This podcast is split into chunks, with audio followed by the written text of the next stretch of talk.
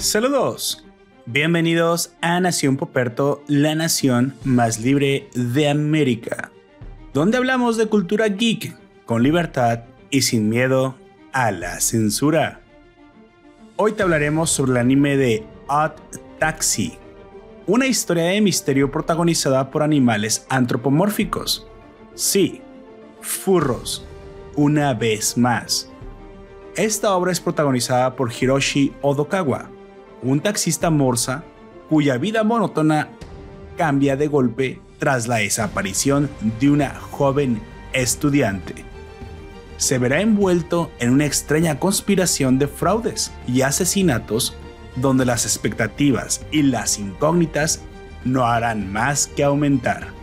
Furros, fraudes y capoeira efectiva son solo algunos de los elementos que el mejor thriller de misterio de los últimos años tiene para ofrecer. Ponte cómodo y obedece la morsa porque comenzamos.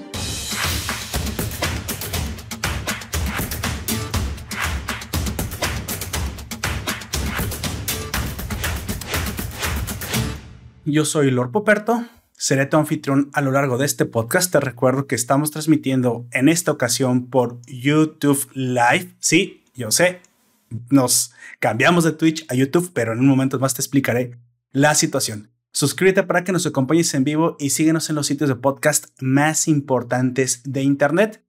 Em, como siempre, me acompaña el hombre de los chinos. Ahí lo pueden ver. Miren, miren nada más ese, es, esa madeja que tiene en la cabeza. Por favor, Preséntate.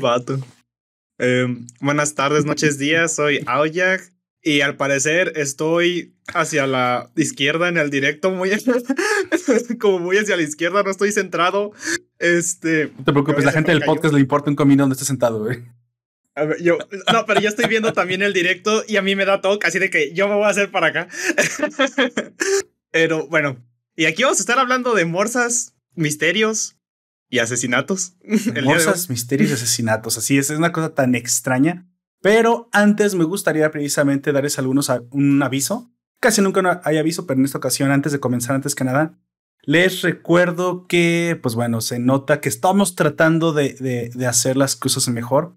Como avisé en el arranque de la quinta temporada, eh, estamos volviendo a los orígenes, estamos volviendo a las cosas que solíamos hacer hace un tiempo cuando arrancamos Hemos dado una vuelta trepitante por un montón de, técnicas, hemos estado en todas las redes sociales, pero creo que ahora hemos arrancado 2022 con nuevos bríos, con nuevas ideas, con más energía y eh, simplificándonos, menos es más, como dicen. Y la verdad es que me siento mucho más a gusto haciendo este formato, mucho más, eh, en, mucho más íntimo para ustedes.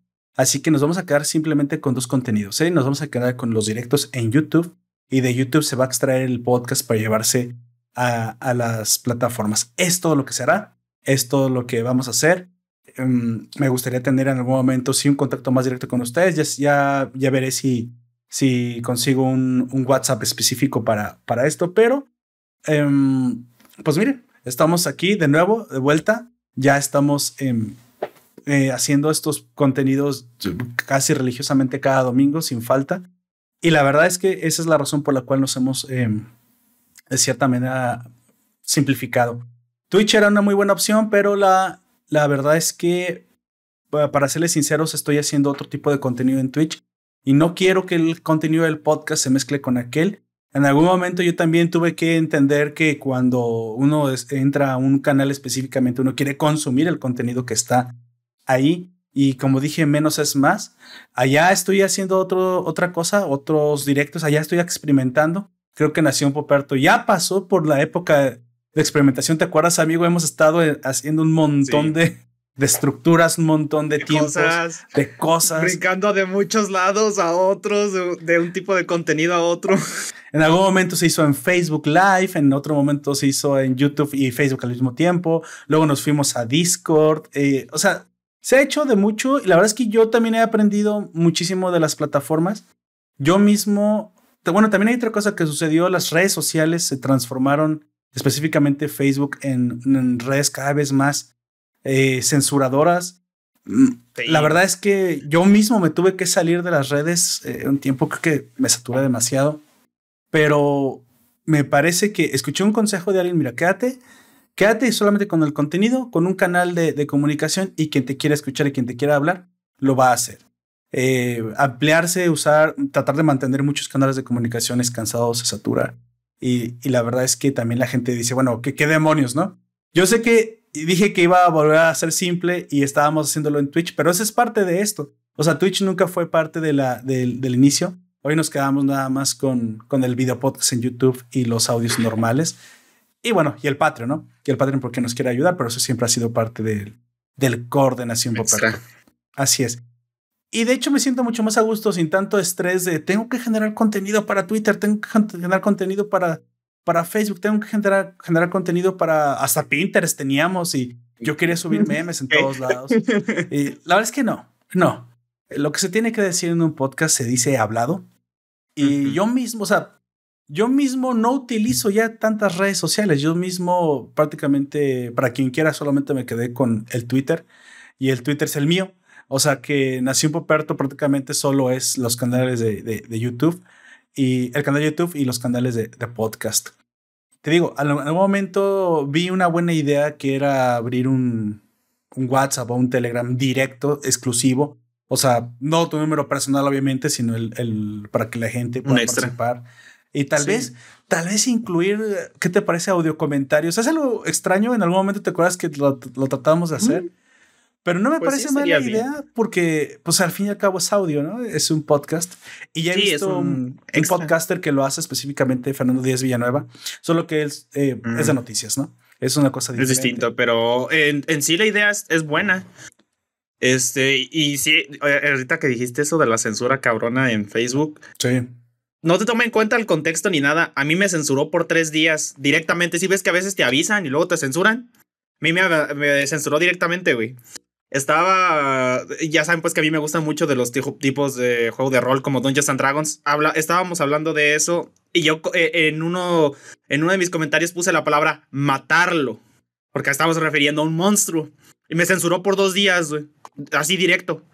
O sea, ya no Hasta puedes. Hace, ratito, hace como dos horas. De, ya no puedes vencer a un enemigo en un videojuego porque entonces ya eres prácticamente un terrorista. Sí. Bueno. Así sí, es. Sí, mira, ya tenemos eh, también en el stream a Jorge Rocket y a Life MMO Podcast. A Life MMO. Miembros precisamente del grupo Encode, en el cual estamos haciendo cada martes un directo en la página de, de Facebook en, en video que se llama Encode también. Ahí hacemos un directo precisamente hablando de, de, toda la comunidad de podcasters, los episodios que hemos sacado y también damos un tiempo para cotorrear. Si a ustedes les interesa, vayan a, a, la, a la Facebook, pónganle Encode. O sea, yo sé que es contra, contraintuitivo porque les acabo de decir que yo mismo no estoy en Facebook, pero no estoy en Facebook como red social, ya no me interesa mucho. Más bien me interesa tener estos canales mucho más directos. Sí, fíjate que en ese sentido hasta TikTok me hace más sentido porque es video directo, es video de contacto. Sí. Eh, creo que ya pasó la, la, época de Facebook y no soy el, yo el único que lo dice, ¿eh? Ha estado no, perdiendo todo usuarios. el mundo, güey. Ha estado perdiendo usuarios tremendamente. Se ha estado contrayendo. No sé si va a quedar como por una red social empresa, de empresas, como de comercios, como un mercado online. Es, eso sí me gustaría, fíjate. Para eso sí me parece serlo. interesante Facebook. Sí, porque es, de, es la única manera en la que sigue siendo más o menos relevante, porque te soy honesto, yo a veces sí entro a Facebook, pero nada más es estar scrolleando y viendo memes. Y ya no son muchos. Ya casi nadie sube cosas allá. Y bueno, sí hay gente que lo sube, pero son memes que pues ya no me dan risa, güey. Ya. son, son memes que ya no me dan risa. No, ya dije, no. Ya, ya con el tiempo le he estado usando cada vez menos. Solamente lo utilizo porque es el contacto que tengo con mis compas de Perú y de Argentina que juegan rol, güey en el grupo ese. Pues, Es el único contacto. Y si cuando hablo con ellos me censuran, pues vete a la verga, güey. No mames. Y por eso yo ya es muy probable que si lo, lo tendré, nomás por decirlo de adorno, porque al chile que goba como cerrar la cuenta, pero, pero, de todas maneras se cierran solas después de un tiempo, ¿no? Sí. Según yo. Bueno, yo, probablemente yo no eso la pasando, Yo no la cerraría todavía, pero como dices, porque queda como. Queda como un chat de contacto, supongo, pero pues prácticamente creo que es lo que se va a quedar. Se va a quedar prácticamente como sí. un directorio. Y me parece que eso es el futuro de Facebook. Bueno, entonces les doy, les doy el aviso.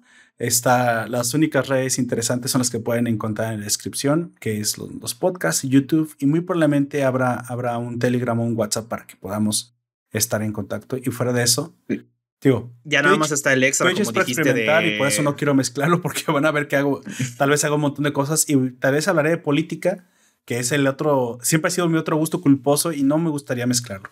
Sí, no me gustaría mezclarlo porque me pongo intenso y ese tipo de cosas. Entonces, no.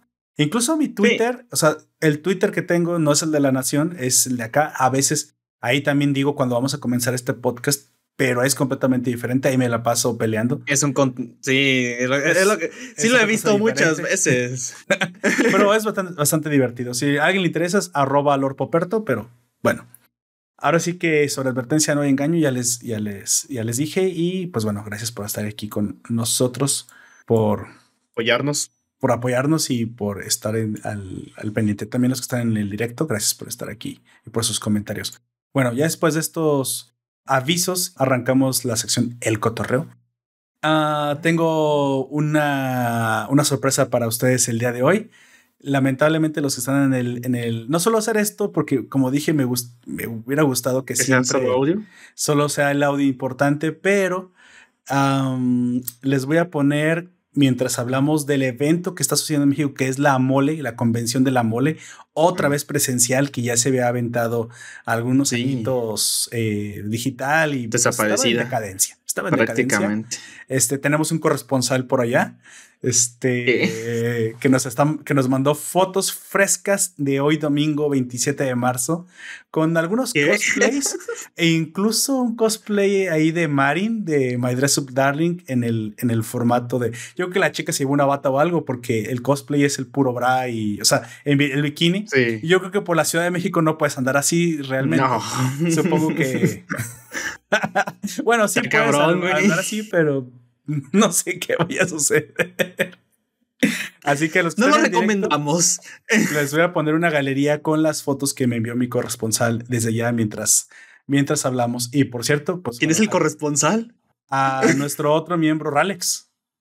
Hace mucho ah. tiempo, Ralex eh, es el de los manguas. Sí, sí. Ha, hablado con nosotros de manguas, pero ahora lo tengo ya de corresponsal en Ciudad de México. Así que, por favor, amigo, háblales de la mole. Aquí, aquí la, la reapertura de la mole presencial.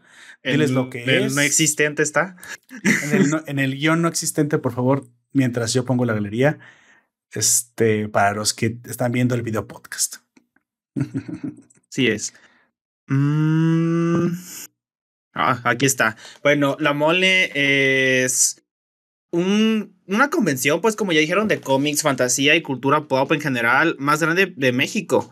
Tiene más de 20 años de trayectoria y decenas de asistentes, de miles de asistentes en cada edición. Se trata de la principal, eh, del principal referente de convenciones en todo el país. Y debido, pues, obviamente al COVID y todo eso, se había estado haciendo virtual, pero creo que solamente fue una vez. Porque en el 2021 sí se canceló directamente, según yo. Y ya en el 2021 se hizo virtualmente y ahora ya en el 2022, que ya estábamos en semáforo verde en casi todo el país, este, ya se pudo hacer otra vez en presencial. Creo que el único lugar en el que todavía no está el semáforo verde es en Querétaro. No estoy seguro en, eh, de esto, pero creo que solamente es uno o dos estados en todo México los que todavía no están en semáforo verde. Y pues eh, se hace en el Centro Internacional de Exposiciones y Convenciones World Trade, que es de, la Ciudad de México. Y pues, ¿qué más decir que es la más grande que hay? Eh, a, mí me gusta mucho un contenido de un youtuber. Eh, él es gringo y se llama DPD en su canal de, de YouTube. Y él lo que hace es, eh, a lo mejor lo conocen como Dancing Deadpool y lo han visto. Él va a convenciones disfrazado de Deadpool o de otros personajes y cuando eh, yo lo descubrí cuando iba por la preparatoria, algo así. Y con mis amigos de ese entonces nos gustaba ver sus videos y tratar de adivinar cuál era el personaje que iba a salir en eh, el cosplay, pues, del que iba a salir ahí. Era bastante interesante. y ya yendo ahorita lo de la mole, ya a lo mejor hay un video de ese vato que quiero ver. Me gusta mucho el contenido de ese güey. Sí, bueno, eh, como muchos eh, habrán ya visto, tal vez los que están en directo los que no, los que no sepan, la mole es una de las más grandes convenciones que hace México de pues, prácticamente de cultura geek, em, cómics, eh, anime, manga. Eh, incluso han asistido también actores de doblaje. En este momento no, no estoy seguro si hay algún actor de doblaje confirmado. Los, si les dijiste los precios, los precios oscilan entre 480 pesos por adulto y 150 pesos para niños. Pero esos solamente son los pases básicos y pues bueno, de ahí ya, ya este, cambian bastante. Aumenta.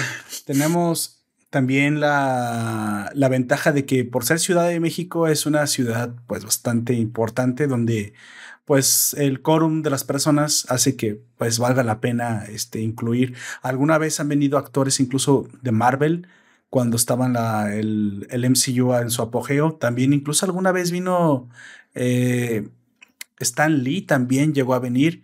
han, han habido muchísimos personajes muy importantes en la, en la mole y para quien no ha ido es una experiencia bastante, bastante única, bastante interesante.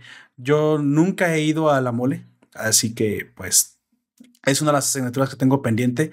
Este año pudo haber sido el año que debía haber ido, pero pues bueno, como dije, tengo un corresponsal al menos allá y me manda las, las fotos. Muy probablemente vaya ya para el siguiente año. Y también porque bueno, todavía supuestamente estamos saliendo del COVID, aunque ya estamos en esa época, estamos en ese eh, momento de transición en los que todavía en algunos lados todavía el semáforo sigue siendo amarillo, en algunos casos rojo, pero en otras partes pues ya prácticamente ya se ya no hay peligro, ¿no?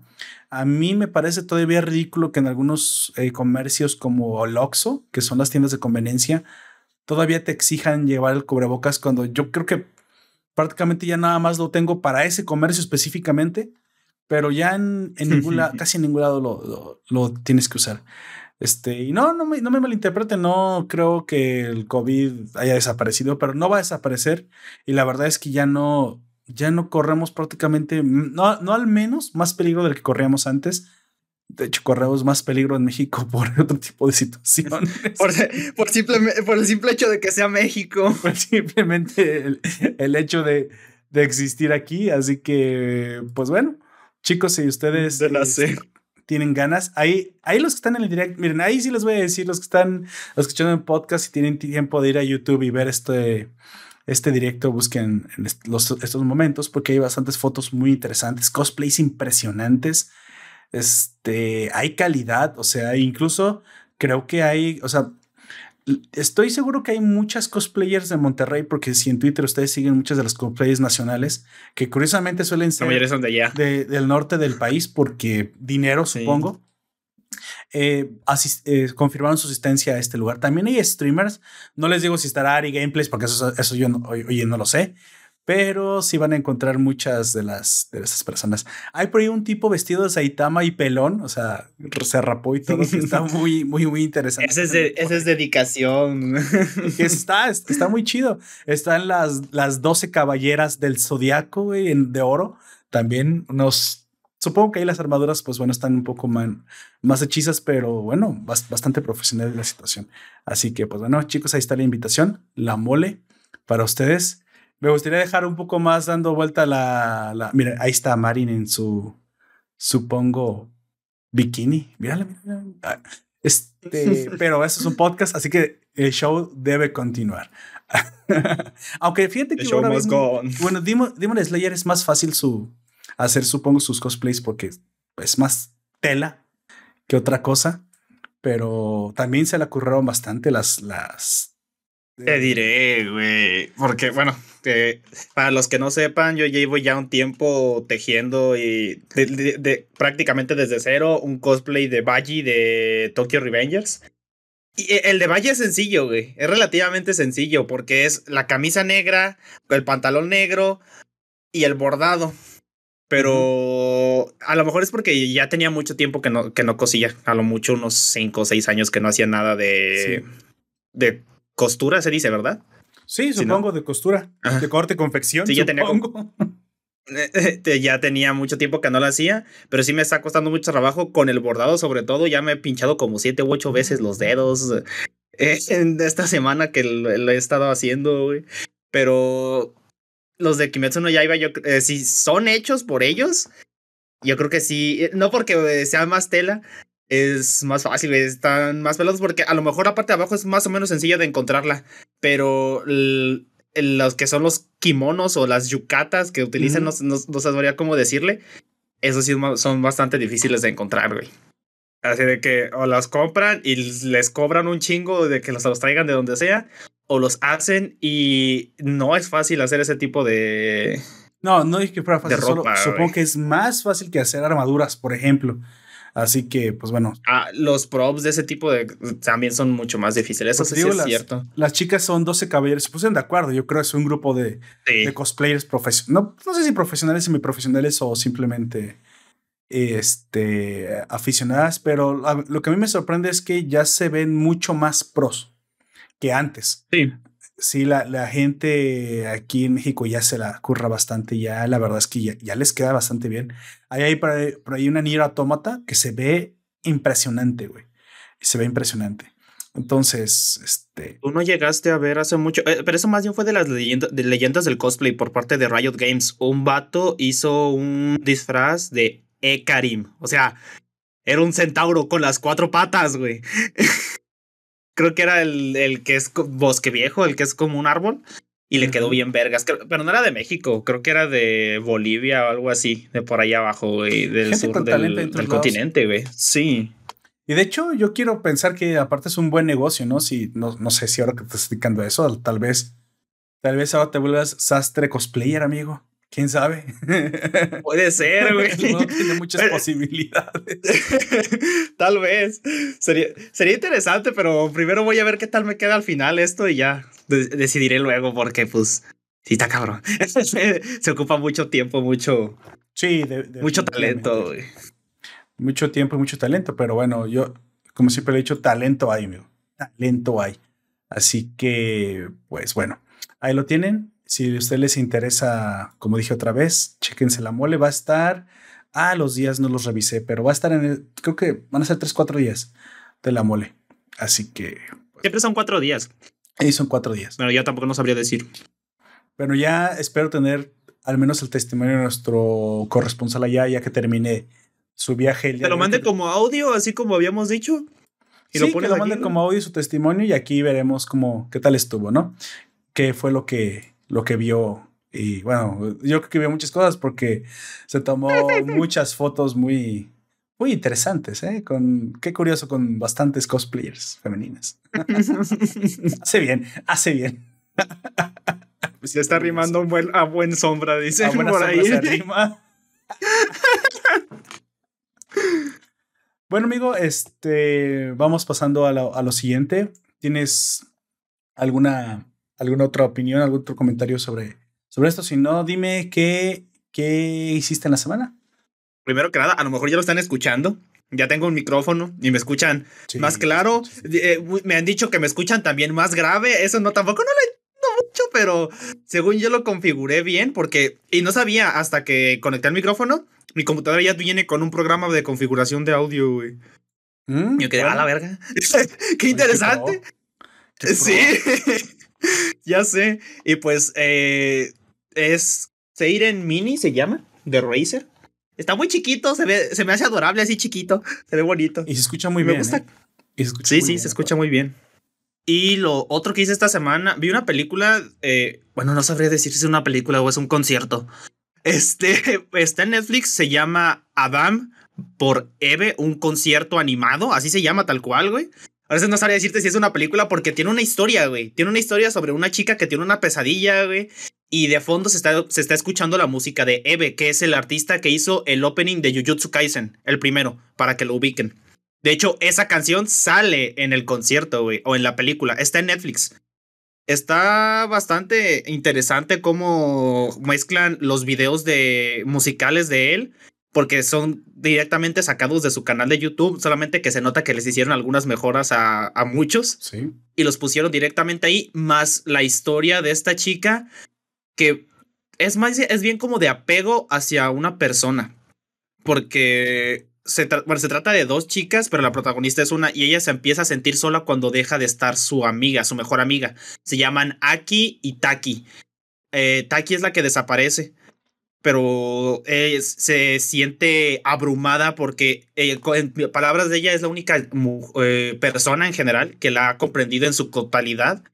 Y si ahora que no está ella, su vida se siente completamente vacía. Y en muchas escenas hasta parece que considera el suicidio, güey. No manches. Y está bastante interesante. mi única queja es que ninguna de las canciones sale completa, güey. O sea, sí sacan la mayor parte de la canción, pero cuando ya eh, quieren continuar con la historia. sí.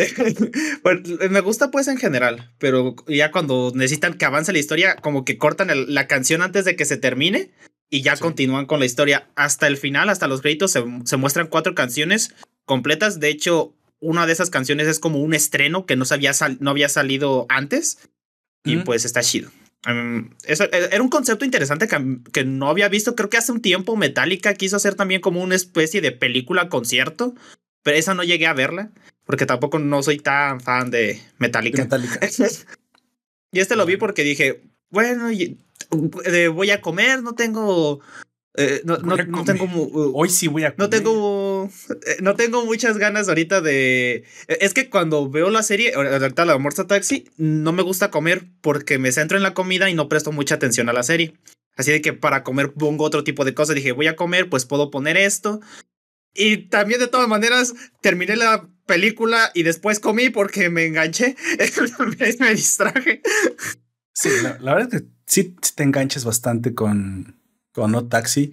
De hecho, es ese tipo de, series que no esperas que te vaya a enganchar tan rápido y tan pronto de lo que de lo que se trata, o sea, de lo que se tratan se desarrolla una vez que eh, arranca el ritmo. O sea, es decir, no es fácil saber de qué se va a tratar a menos que ya, ya haya arrancado. O sea, pues. Y la verdad es que está muy interesante, muy interesante el, el, el el thriller sí, no, thriller no, el thriller es de misterio policíaco. Es. De policíaco que es. Es un poco de los dos, sí. No, no llega a ser suspenso, pero misterio y, y policíaco sí. Entonces, a mí esta serie me la, me la recomendó mi hermana. Mi hermana que estaba viendo esa serie me dijo: ¿Sabes qué? Mírate. O Taxi. Yo sé que es de las series que te van a gustar. Y yo, Ah, ya había visto que pues, había como animales, pero dije, ya, otro Utopia, no, ya, ya, ya vi muchos furros. no, no, no es de lo que crees que, se va a tratar. Los furros te tienden a echarte para atrás porque últimamente hay mucho contenido de ese tipo, ¿no? Desde Beastars, también Brand New Animal que llegamos a ver. no es que, lo odie, güey, sí me gusta. Ajá. No soy sí, a mí tampoco no es que, güey, ya. No, es que no nos guste, sino que como que ya hay como una sobreexplotación, vamos a decirlo, en ese mercado últimamente.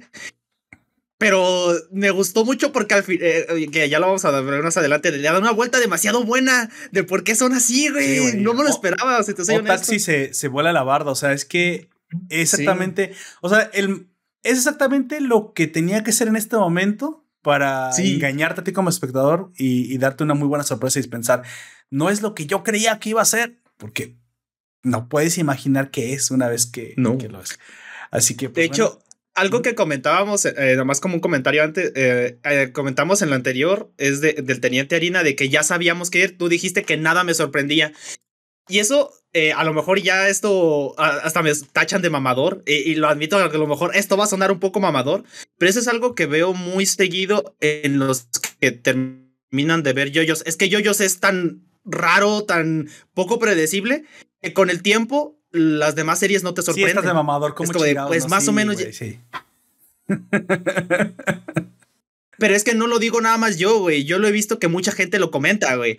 Pero debo de, eh, decir que Odd Taxi sí me sorprendió, güey. Él genuinamente me sorprendió, a pesar de que algunas cosas dije, pues va a pasar esto. Y de repente le daban la vuelta y sí me, llegaba me llegó a sorprender muchas veces la serie no es que no me eh, no es que cuando me sorprendan no me guste, sino que es, es más satisfactorio cuando te sorprenden las series, güey. Sí, sí, la verdad es que sí. Bueno, nada más para, para hacer la aclaración, Otaxi no es surrealista. Surrealista es Yo-Yo no. Bizarre Adventure, precisamente. Por eso la palabra bizarre en el sentido anglosajón de la palabra. No existe en inglés. la palabra. Solo existe un puto sentido y bizarro es valiente, así que en español la palabra es surreal.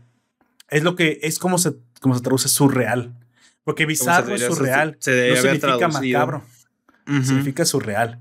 Así que. Hoy, ¿qué es el surrealismo? Bueno, busquen algunas, algunas obras de arte surrealista para que vean a lo que se refieren. O vean a Bizarre Adventure para que vean lo que, lo que es surrealista. ¿A qué se refiere? Sí, así es. Bueno, em, yo la verdad es que no tuve demasiado tiempo aparte de estar este, viendo la, esta serie. Con taxi. Otras cositas que hacer. Estuve haciendo una curación precisamente de los contenidos, precisamente reduciendo el, hace mucho tiempo, hace dos años comenzamos con la emisión del podcast y teníamos muchos videos de muchas cosas y al final creo que la decisión que tomé es eh, lo que van a encontrar en las redes es únicamente lo, lo, que tiene que ver con el podcast, borré todo lo demás, hicimos gaming en algún momento, fueron buenos recuerdos, pero dije no, hay que curar el contenido. De hecho, para los que les gusta la creación de contenidos o, o quieren un tip que yo tuve que aprender a la mala, hay que hacer curación hay que hacer curación, hay que hacer filtración. Ah, yo sé que te aventaste dos horas haciendo un video que te gustó mucho, pero no tiene nada que ver este, los fantasmas con tu, con tu canal de cocina. Así que quita ese puto video de ahí. quita ese pedo de ahí. Porque es la especialización. Y, si, y si se hace más viral lo del fantasmas, a lo mejor lo que tienes que borrar es el contenido de cocina, güey. Cocineros fantasmas. Ah, no, me refiero aquí. A, lo que me refiero es que si te das cuenta de que tu contenido funciona más en otro medio, en otro, otro tipo de contenido tal cual, pues aprovechalo. Aprovecha que, te, que se te da bien o que la gente recibió bien tu contenido de ese tipo. Por ejemplo, tú dijiste de cocinas a fantasmas. Si en cocina no te iba tan bien, pero cuando empezaste a subir cosas sobre fantasmas te empieza a ir mejor, pues céntrate en fantasmas y purga la, el contenido de cocina, güey. Purgar es la palabra exactamente, entonces purgué todo.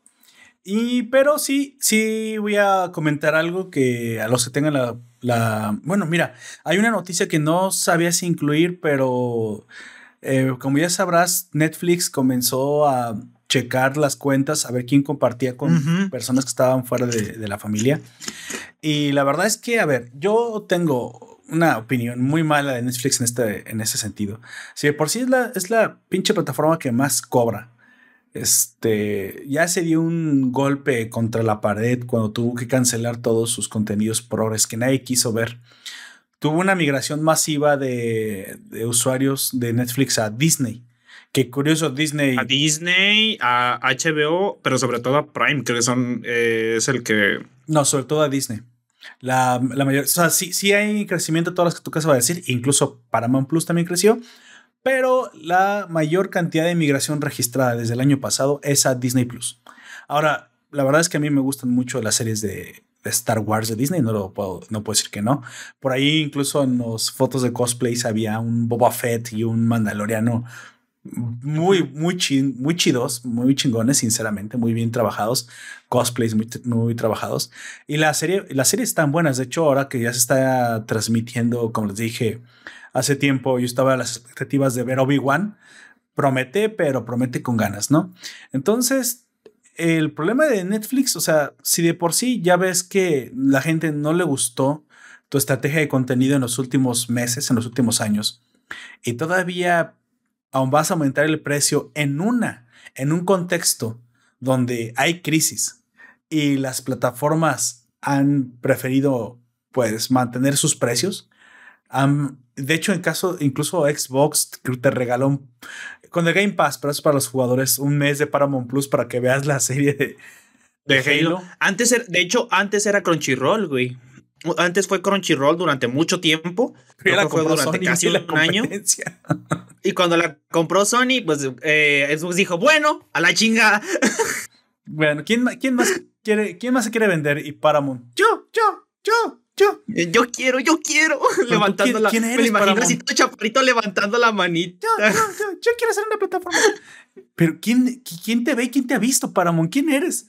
Yo tengo. Mm, mm, mm, voy a Bob Esponja. Voy a hacer una serie. muy bien, Paramount. Ah, entonces sí quiero. Toma lo que tengo en la bolsa. Así es. Entonces, yo creo que hay por ahí inversión, ¿eh? No, no creas que no. Sí. Y lamentablemente Crunchy, como dije, no, no me gustó la, la idea que Crunchy fuera comprada por Funimation porque la competencia siempre es mejor. Pero pues mientras no comiencen a, implicar prácticas monopólicas, pues no, hay, problema, pero es Sony. Así que. Ya tiene su historial. I hope, ya tiene su historial. Nos vemos en el Caribe, pirata. sí. bueno, ya, ya, olvidé lo que estaba diciendo. Ah, sí. Entonces Netflix va a comenzar a revisar quién tiene los, pues, eh, quién tiene los préstamos. Que todos los dispositivos que se utilicen eh, estén en el mismo lugar o en el caso de los dispositivos móviles frecuenten el mismo lugar con el GPS. Es como de, güey, qué verga, qué pedo. No, va a ser con GPS, porque eso es casi. Eso sería la violación de tu. Aunque la, la, encuentren de otra forma. Es que si no, no me explico cómo van a gestionar con, los teléfonos, güey. Es que las IPs tienen. Mm. Ah, supongo que el ISP o el proveedor de internet les va a proveer la, la localización de las IPs. Con los teléfonos. Pero con pues el teléfono es más difícil eso.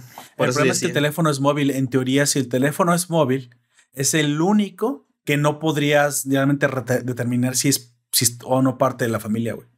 Eh, pero Netflix sabe que muchas de las personas lo ven en sus televisiones. De hecho, es, hay más personas que lo ven en televisiones smart que sí. A lo mejor los más jóvenes. yo personalmente lo veo en mi laptop, güey. Siempre lo he visto en mi laptop, pero como mi laptop no la saco muy seguido de mi casa, pues. Exactamente. me aplican la misma, güey. A lo mejor no, no, no son acostumbrados, pero la gran mayoría de las personas de las teles familiares ya son smart y lo ven en su sala, ¿no?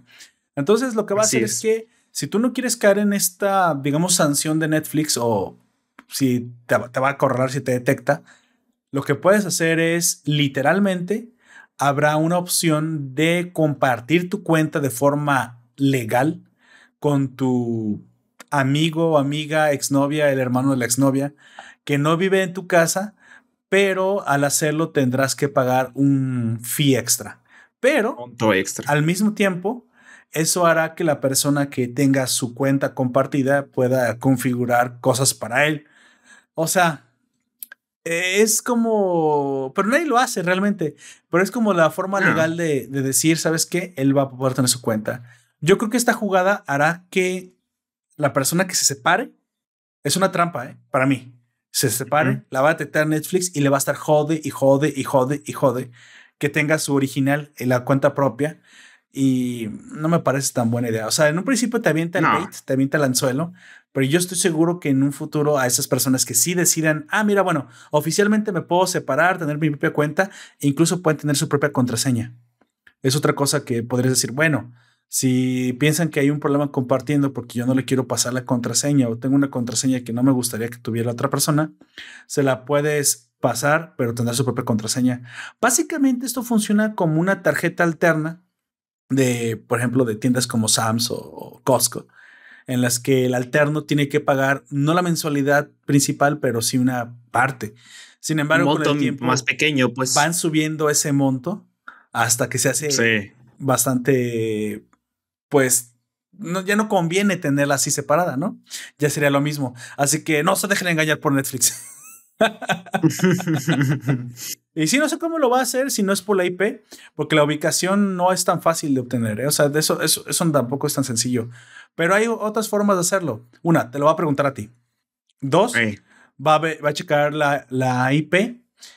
Y dependiendo del megacable tel, o Telcel, Telmex o quien sea quien te provee el internet aquí en, en México, como comparta sus, digamos, su información del proveedor, ves la forma en la que lo hará.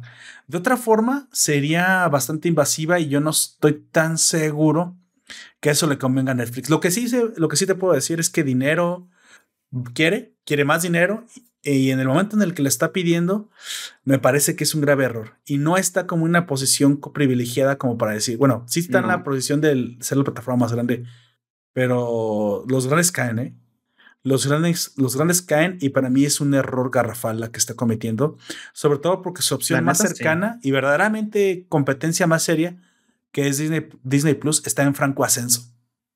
Y aparte, en México y en el resto de Hispanoamérica, muchos de las personas que tenemos eh, Mercado Libre, o sea, la cuenta de Mercado Libre para comprar, se nos oferta una suscripción tipo Amazon en, en convenio con Mercado Libre, no sé si lo sabías tú, en el que por una mensualidad que es más muy parecida a la de Amazon, tienes los envíos gratuitos, ofertas eh, especiales en Mercado Libre, por si aquellos que compran bastante en línea, y aparte la, la plataforma de Disney. De Disney. Ajá, de Disney. Verga. Es el nivel 6 de Mercado Libre. Entonces yo me quedo pensando, Netflix no tiene ninguna coalición como esa. Y la única razón por la cual no tiene ninguna colaboración así. Tiene esa penetración es por la coalición con Amazon, porque es de ellos mismos. Pero Mercado Libre no tiene su plataforma y Disney no tenía su su, su página de ventas. Pues ahora, lo tienes, güey.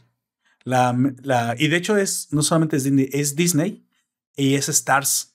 O sea, recibes las dos y creo que es bien. Las dos. Así que. Y pues es que todos son parte de lo mismo, sí.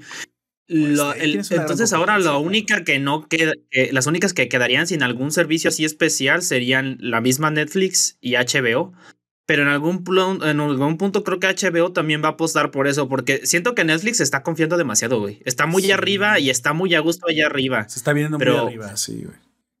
Exacto. Pero hasta lo que Abajo está Netflix, eh, de, donde está Netflix, en, en, esa maca tan gigante en la que está, en las palmeras las están cortando el, Disney y el Amazon para tumbarlo, güey.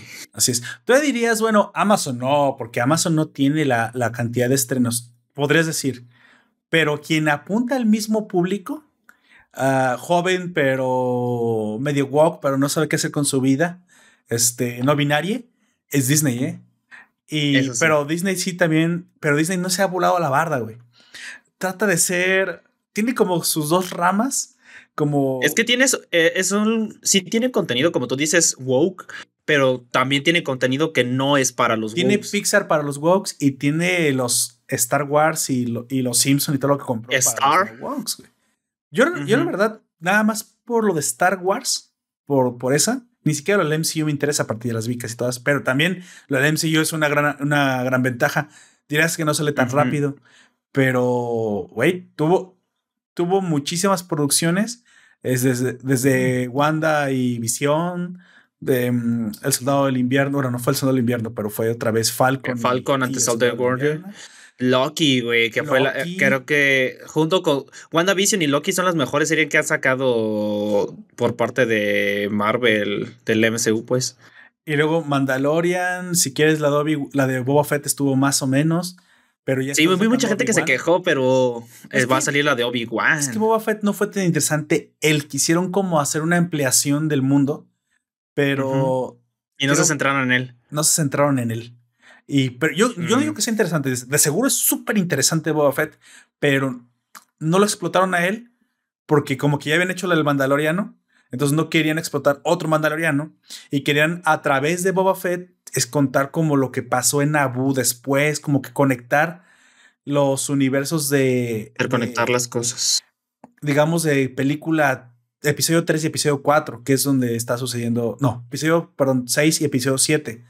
Entonces, Mandalorian se centró mucho en una historia, les pegó, dijeron, bueno, vamos a ampliar nada más la pura historia con el, con el Boba Fett como intermediario y no les quedó tan chido, güey. De hecho, el episodio más chido fue cuando volvió a salir de Mandaloriano, güey. O sea, qué, qué chingada. Ay, no. Pero estamos, a mí me gustó, no estuvo tan buena, tenía las expectativas muy altas, creo que es lo que realmente pasó, pero no es mala, ¿eh? es que Boba tampoco es mala. Es que cayó por su, el mismo precio de sus expectativas. Es que es lo malo muchas veces de que la gente se haga muchas expectativas o que hagas que la gente se haga muchas expectativas. Porque a veces también lo hacen las empresas. Tiene mucho respeto por esto que estaba peleando John Favreau. Tiene muchísimo respeto por el lore de Star Wars, güey. Se, ve muy chingón. A, mí, me, a mí sí me encanta ver. Eh, es que con Boba Fett ves el planeta, ves lo de Naboo, ves más naves, vas como más bestiario también. Eh, sí, no es tan interesante. Es más contexto que. que la historia de, de, historia? de Mandalorian, que es él. Es que aquí con The Mandalorian es el al que, que está siguiendo. Sin embargo, ahora llega. Es más contexto que trasfondo. Así, es, lo que quería decir. Y Obi-Wan sí amplía la parte que te interesa, que es la, la de los Jedi, güey. Eh, que están con madres. Sí, hay unos fallitos que tienen, pero bueno, ya nos empleamos mucho sobre ese tema. Aquí el punto es que Netflix no eh, tiene que poner en la posición en la que puede seguir cometiendo más y más y más y más errores sin que le pase nada, ¿eh? Ya está comenzando a pagar las cosas. Ya cometió varios seguidos y ya lo está ya lo está resintiendo, lo está empezando a resentir, güey. Yo sé que tiene potencial, güey, porque en algún momento series impresionantes que hizo en su pasado, este, le valieron así las ovas de la, las ovaciones de las personas y que aparte puso en jaque HBO. Pero bueno. Sí. Tú, tú sabrás, güey. Entre ellas, la misma Arcane que hablamos aquí, el Gambito de la Dama, que también hablamos de él. Pero ahorita tuvo muchas buenas producciones. nuevas, la verdad es que poco me importan, güey. Las nuevas series, o sea, están como. suena más euforia entre los jóvenes, incluso, que está en HBO, güey. Que de hecho yo ya vi la primera temporada de Euforia. Es interesante, es, es un concepto interesante, pero no he visto la segunda temporada, quiero ver qué pedo con eso. Mira, dice, dice Jorge Rocky, ya, Cuevana, espérate, espérate. Ay, jo, ay, jo. Cuevana súper, porque pues, a ver, a ver ¿cuánto, tiempo crees que se tarden en tumbar esta nueva? La Cuevana 4 creo que es, ya van en la 4, ¿no? En la no. Iban en la 3, no sé, güey. Yo, no, la, 3 ya la tumbaron, por eso te lo digo. Estoy seguro que ya la tumbaron. O sea, yo entiendo a la gente dices, güey, es que ya son demasiadas plataformas. Sí. El punto es que yo creo que se está acomodando el mercado y hay, y hay forma de ver todo. Yo les dije hace mucho, te, te acuerdas un podcast y dije, hagan un round robin. Popperton español. hagan un pajarito. un pajarito redondo. un petirrojo redondo. Petirrojo redondo. No, bueno, round robin es que es que no sé cómo se traducirá al español porque sé que es un algoritmo de inteligencia artificial. Solo sé por eso. ¿Viste documental? Sí, sí vi documentales, por eso lo sé. Es, el algoritmo en el que es como a todos las, cada, a cada uno le das una parte. Eso es, güey. Es como si tienes cinco personas y estás repartiendo manzanas. A la primera persona le das una manzana, a la segunda dos y luego vuelves a empezar. Y así, y así, o sea, es, es es el algoritmo en el que das un tiempo definido a una cosa, y luego el mismo tiempo a otra cosa, y luego el mismo tiempo a otra cosa, puede ser con tiempo, con cosas. Entonces, renten un mes de Netflix. ¿Una rotación? Renten un mes de... Sí, una rotación. Eh, es, exactamente, una, una rotación. Pero al final podrás ver todo porque en un mes puedes ver muchas cosas.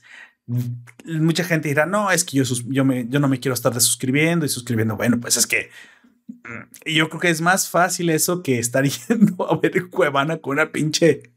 Bueno, la última vez que yo traté de ver algo de Cuevana me, me desesperé por los pinches ads y ya, chinga su madre. Mejor. los pop-ups. Pero yo entiendo, yo entiendo. Aparte, puede que los paquetes comiencen a ser un poco más interesantes en el futuro. ¿eh? Me gusta que las empresas se empiecen a, estén viendo la manera de colaborar para que sea más económico todo. Martío, Mercado Libre ya te da el nivel 6 de Mercado Libre con beneficios de envíos y beneficios de la plataforma. Digo, oye, ya suena mucho más atractivo. Definitivamente suena mucho más atractivo.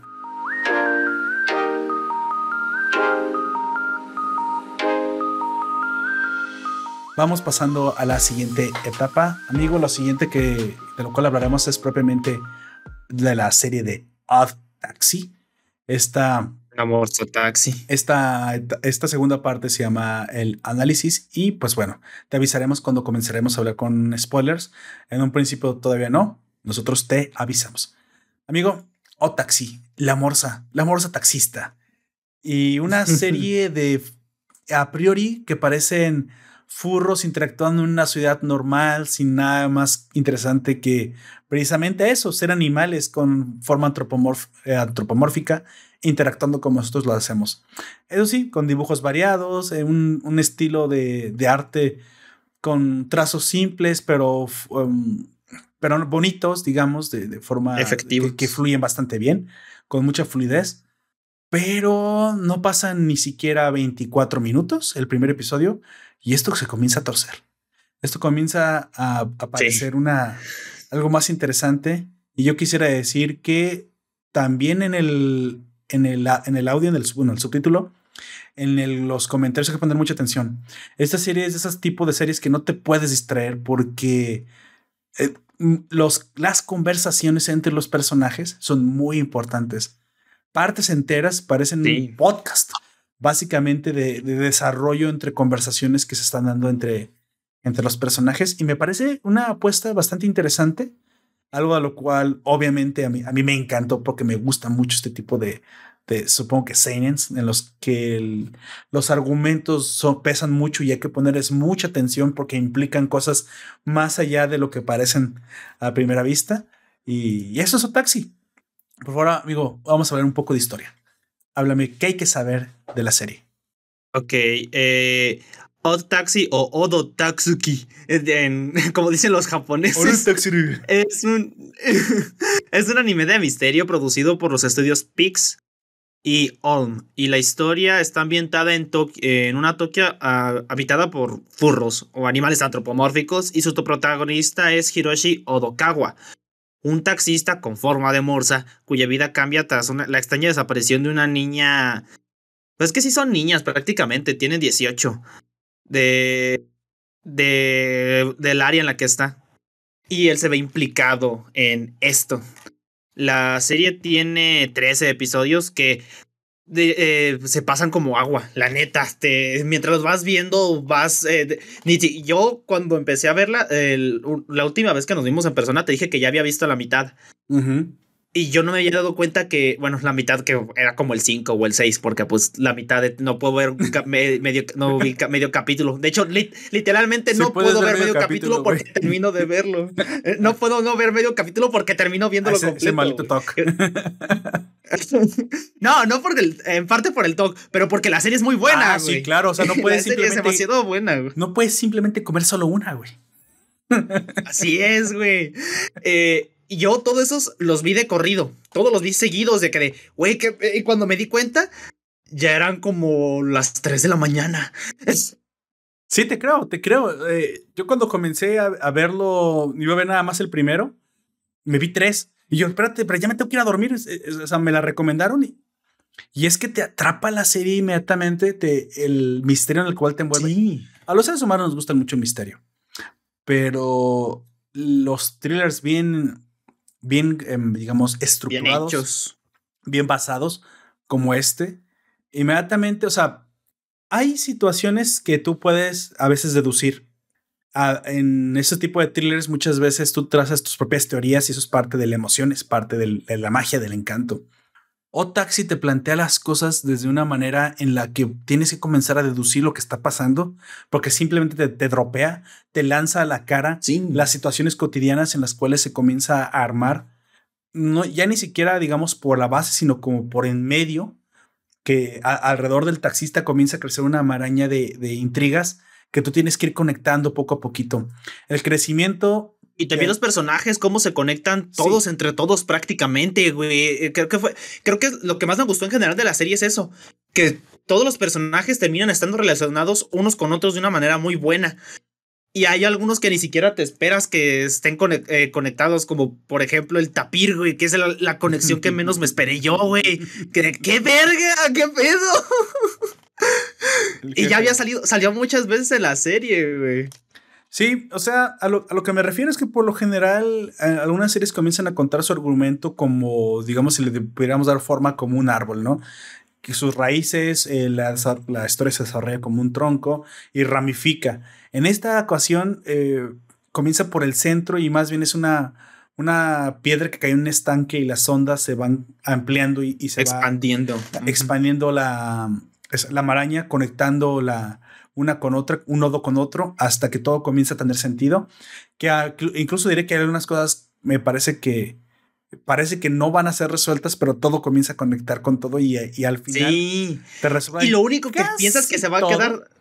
Casi todo. Sí, parece decir, lo único que no, que, que no se resuelve, te dan la espina de que esto se va a resolver en un futuro, porque está confirmada una película. una segunda temporada no sé, pero está oh. confirmada una película que se llama into, the Woodlands, o sea, entre en los bosques, algo así se llamaba. No recuerdo bien. Así de, o sea, y como tú dijiste, son unas ondas que se siguen expandiendo, incluso hasta el último capítulo, que es cuando te resuelven lo que no te habían resolvido en los últimos cinco minutos, creo es. Sí, que es lo que te dije, que yo todavía no supe.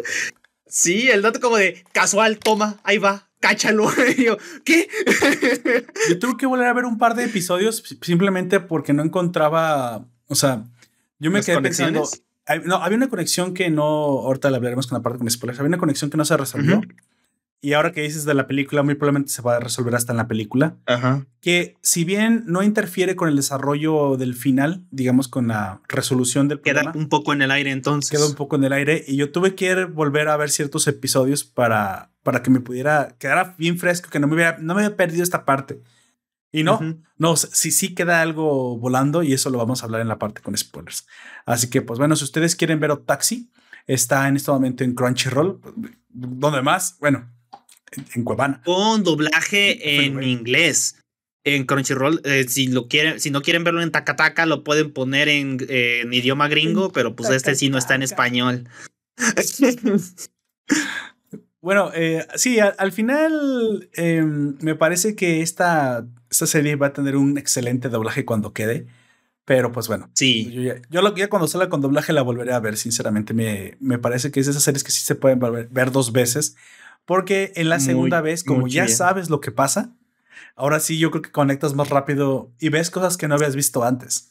Definitivamente ves cosas que no habías visto antes. Yo cuando te dan la revelación al final de por qué se eh, ve las cosas como las ve, cuando dice, es que eres la única alpaca en la ciudad, cuando se lo dice a la morrita, y la morrita se saca de onda de que de, verga, pues con razón se sacó de onda.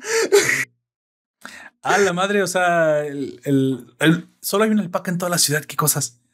Así es como, eres la única persona que tiene cabellos rojos y verdes, así que eres tú. Pero bueno, avanzaremos a esa parte. Así que. ah, mira, aquí solamente como dato extra, aquí dice que el primero de abril del 2022, o sea, en este año, se va a estrenar la película de Auto Taxi in the Woods.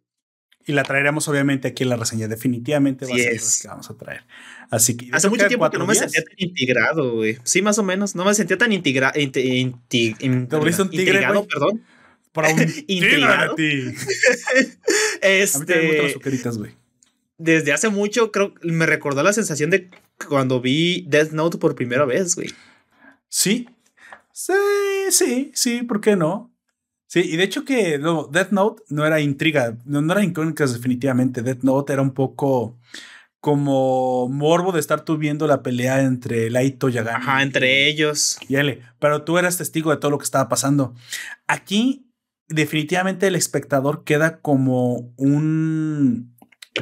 Eh, digamos como alguien más que está alguien más un pasajero más del taxi vamos a ponerlo así. Sí de hecho sí. Y no sabes lo que está pasando. La serie no te está contando a ti para que tú sepas lo que está sucediendo. Él está dirigido a ti. Tú tienes que juntar los puntos tú tienes que hacerlo. Ni siquiera el protagonista lo sabe el taxista nadie lo sabe.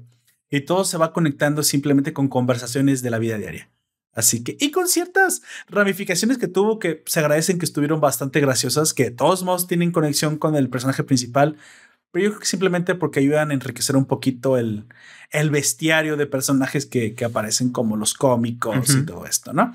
Bueno, ahora sí, pasamos a la parte con spoilers, al análisis. Dejamos hasta aquí la introducción. Si tú no la has visto para este podcast aquí, ve a ver la serie. Se, va, se va muy rápido, como dijo Jack 13 episodios con la duración clásica de, de, un, de un, episodio de anime. Anime normal. Tres minutos. Y después vuelve aquí para hablar precisamente, para compartir con nosotros el análisis. Así que, se otra advertencia. No hay engaño. No hay engaño. Ok, amigo. Em, hablar de, la, de, de, toda la historia de Taxi es una, pues una maraña intrincada de ires y venires, ¿no? Pero se pueden identificar bastante bien eh, ciertos ángulos en los cuales se pueda atacar esta, esta serie. Primer lugar y como principal, el misterio, ¿no? Hay, aunque varias, digamos, mini ramificaciones. Incógnitas. Incógnitas, sí tenemos una línea principal, ¿no? El, digamos, el hilo conductor o el, o el tallo principal de este, de este árbol que es Otaxi, que es precisamente el misterio de la desaparición de la, de la chica. Uno no sé si era estudiante, pero yo creo que sí, tal vez era estudiante. De la chica que fue vista por última vez al salir de una tienda de conveniencia y que, eh, según algunos el taxi de Okatsu o Okotsu, ¿cómo se me fue el nombre? Odakawa. Ah, Odakawa, perdón. No, pues, dije Okotsu porque fui a eh, la de la de Jujutsu Kaisen, güey. Fui a ver Jujutsu Kaisen 0 también y me acordé de eso. Pero de esa no quiero decir nada porque quiero que hablemos de esa película, güey. Ah, yo no la he visto. ya vas, ya la vas a encontrar en algún lugar, sí, porque eh, o si quieres ir al cine, pues, todavía la vas a encontrar. Pero de, esa película quiero ver porque quiero hablar, güey. Bueno, como ya está disponible por medios más, menos eh, normales, menos convencionales, hablaremos de ella. Bueno, entonces tenemos esta desaparición y esto, digamos, este misterio que involucra directamente al taxista, ¿no? Odakawa no recuerda realmente haber visto a esta chica, o al, menos al principio parece que no la recuerda, y en las noticias, pues bueno, se ha reportado pues que, que lleva ya unos años desaparecida, ¿no? Este, esto es lo que provoca precisamente todo el desenvolvimiento de los personajes que comienzan a interactuar con Odakawa. Tenemos en algún momento los policías que lo interrogan acerca de la cámara que lleva en el taxi. Este, vemos que un policía es corrupto y el otro no, son gemelos, es muy curioso. El mayor. El mayor. El mayor es el corrupto. Odakawa, de cierta manera, nos comienza a, decir a través de la serie, a través de sus acciones, que tiene una memoria privilegiada que es capaz de recordar a las personas. Y en, y en un principio le parece un poco extraño eh, todo esto porque piensa que no tiene nada que ver con él, ¿no? E incluso a ti como espectador te da la impresión que podría incluso ser la historia de un criminal. Podría ser incluso Odakawa el responsable de la desaparición de la chica. Y, y, la serie hace ciertos giros, ciertos guiños para que tú caigas en esta trampa, en este anzuelo que te lanza y pienses que, por ejemplo, está secuestrada dentro de su, de su casa. De su casa. sí. Es, es, lo que se me hizo más raro, así como hasta que lo resuelven, pues ya está al final que. Y entonces, ¿con qué chingado estaba hablando? Fue lo que, lo que yo mismo me dije de con quién chingado estaba hablando cuando se, resuelve, se resuelve ese misterio. Es como de, ¿con qué, qué, qué, qué, qué pedo? Y luego también me parecía bastante raro que hubiese furros y hubiese animales normales, güey.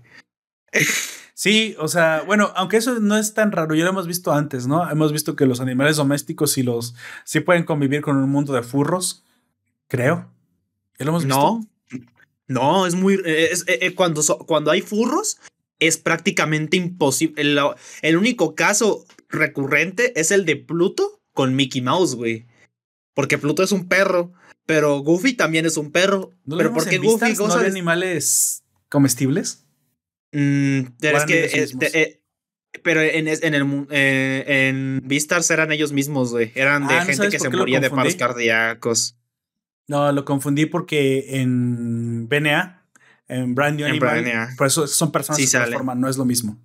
Ajá, son distintos. Ahí los furros y nosotros los humanos conviven juntos, así de que eso es y esa mascotas, porque hay, hay humanos ahí. Exactamente, por lo general. Así es. Si, si es un mundo de puros furros, pues los, furros. los humanos, ¿no? específicamente en BNA, bueno, es que podría decir que en BNA no hay furros.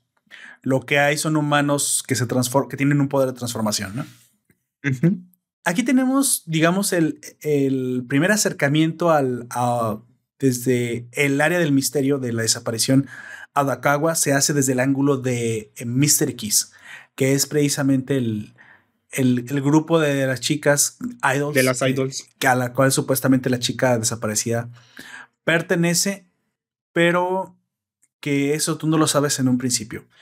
¿Qué te pareció a ti, Mr. Kiss? Los, eh, háblame un poquito de los personajes que lo, que lo conforman y de cómo se relaciona esto con, con, la desaparición de Yodakawa. Sí, porque el Mr. X es, un grupo de tres chicas bastante jóvenes. Eh, Ruby, que es la cara principal, que, bueno, la que eligen como la cara principal, que es un perro. Shijo, que es una gatita cálico, o sea, de tres colores. Y Yuki, bueno, a quien nosotros conocemos como Yuki, que después nos damos cuenta que no es ella, que es una gatita de color metidos en e, esto sí no me acuerdo bien verga.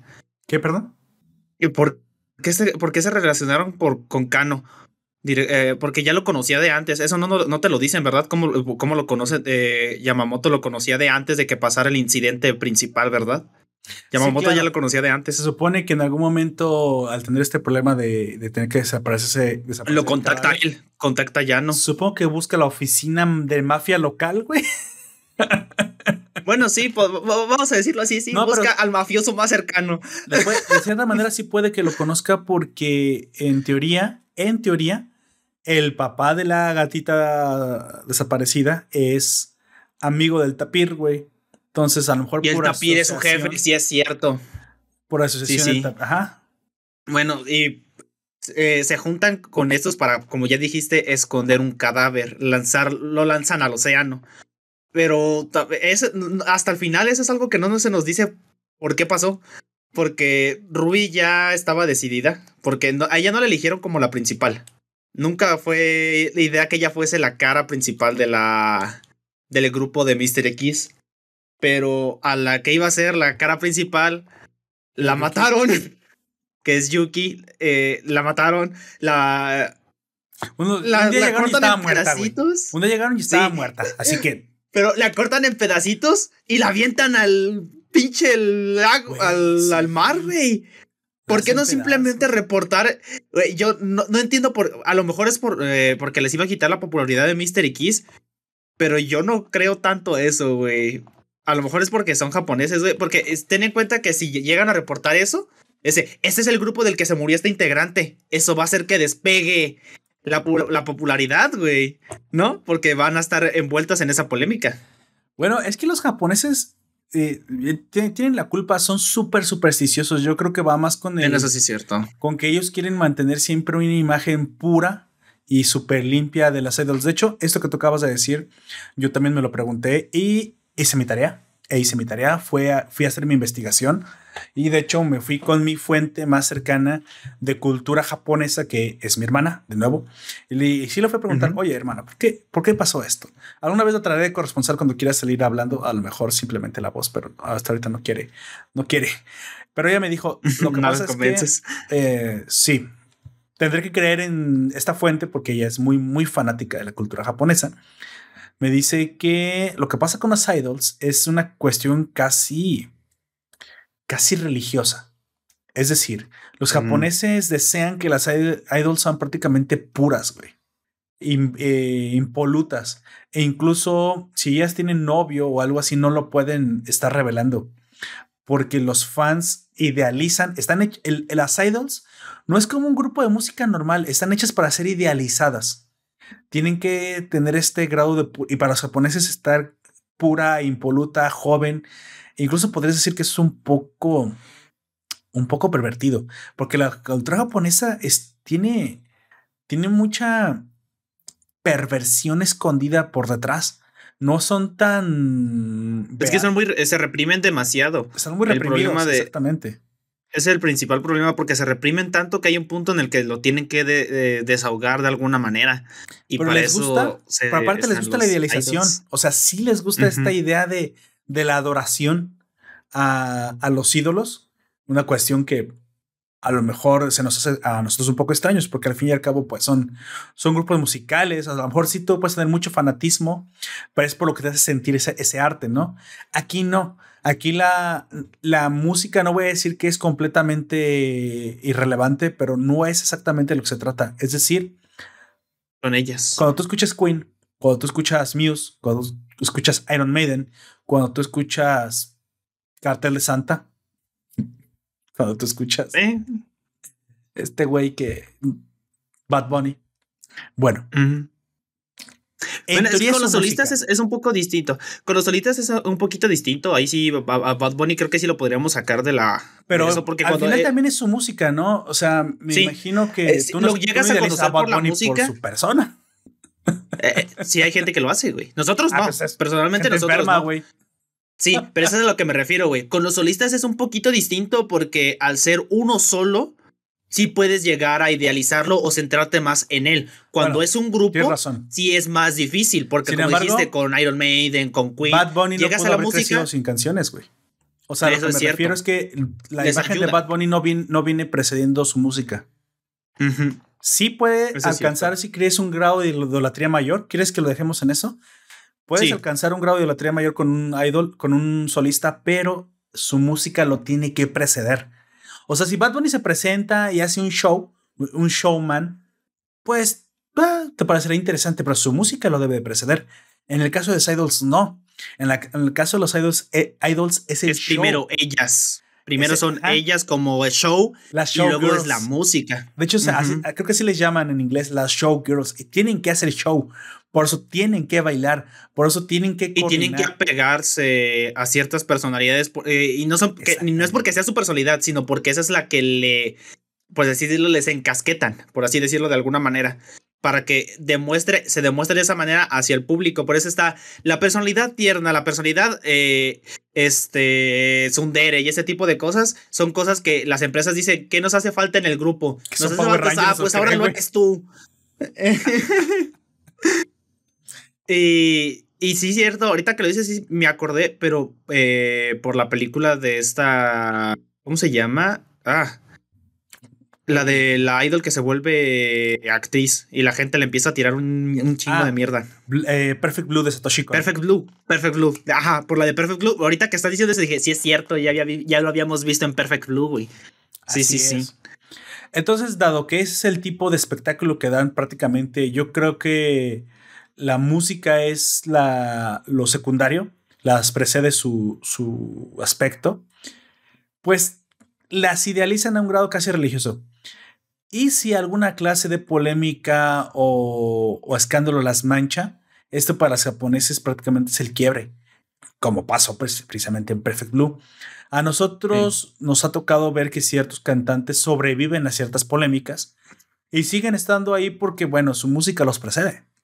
Entonces, en este pues caso, eh, lo más reciente es lo de Doja Cat, que la que están queriendo cancelar, pero yo no creo que lo vayan a lograr, güey tiene bastante fama. A este rapero español que salió con unas chicas en un yate, ¿te acuerdas? Este. Ay, güey, acabo de olvidar su nombre.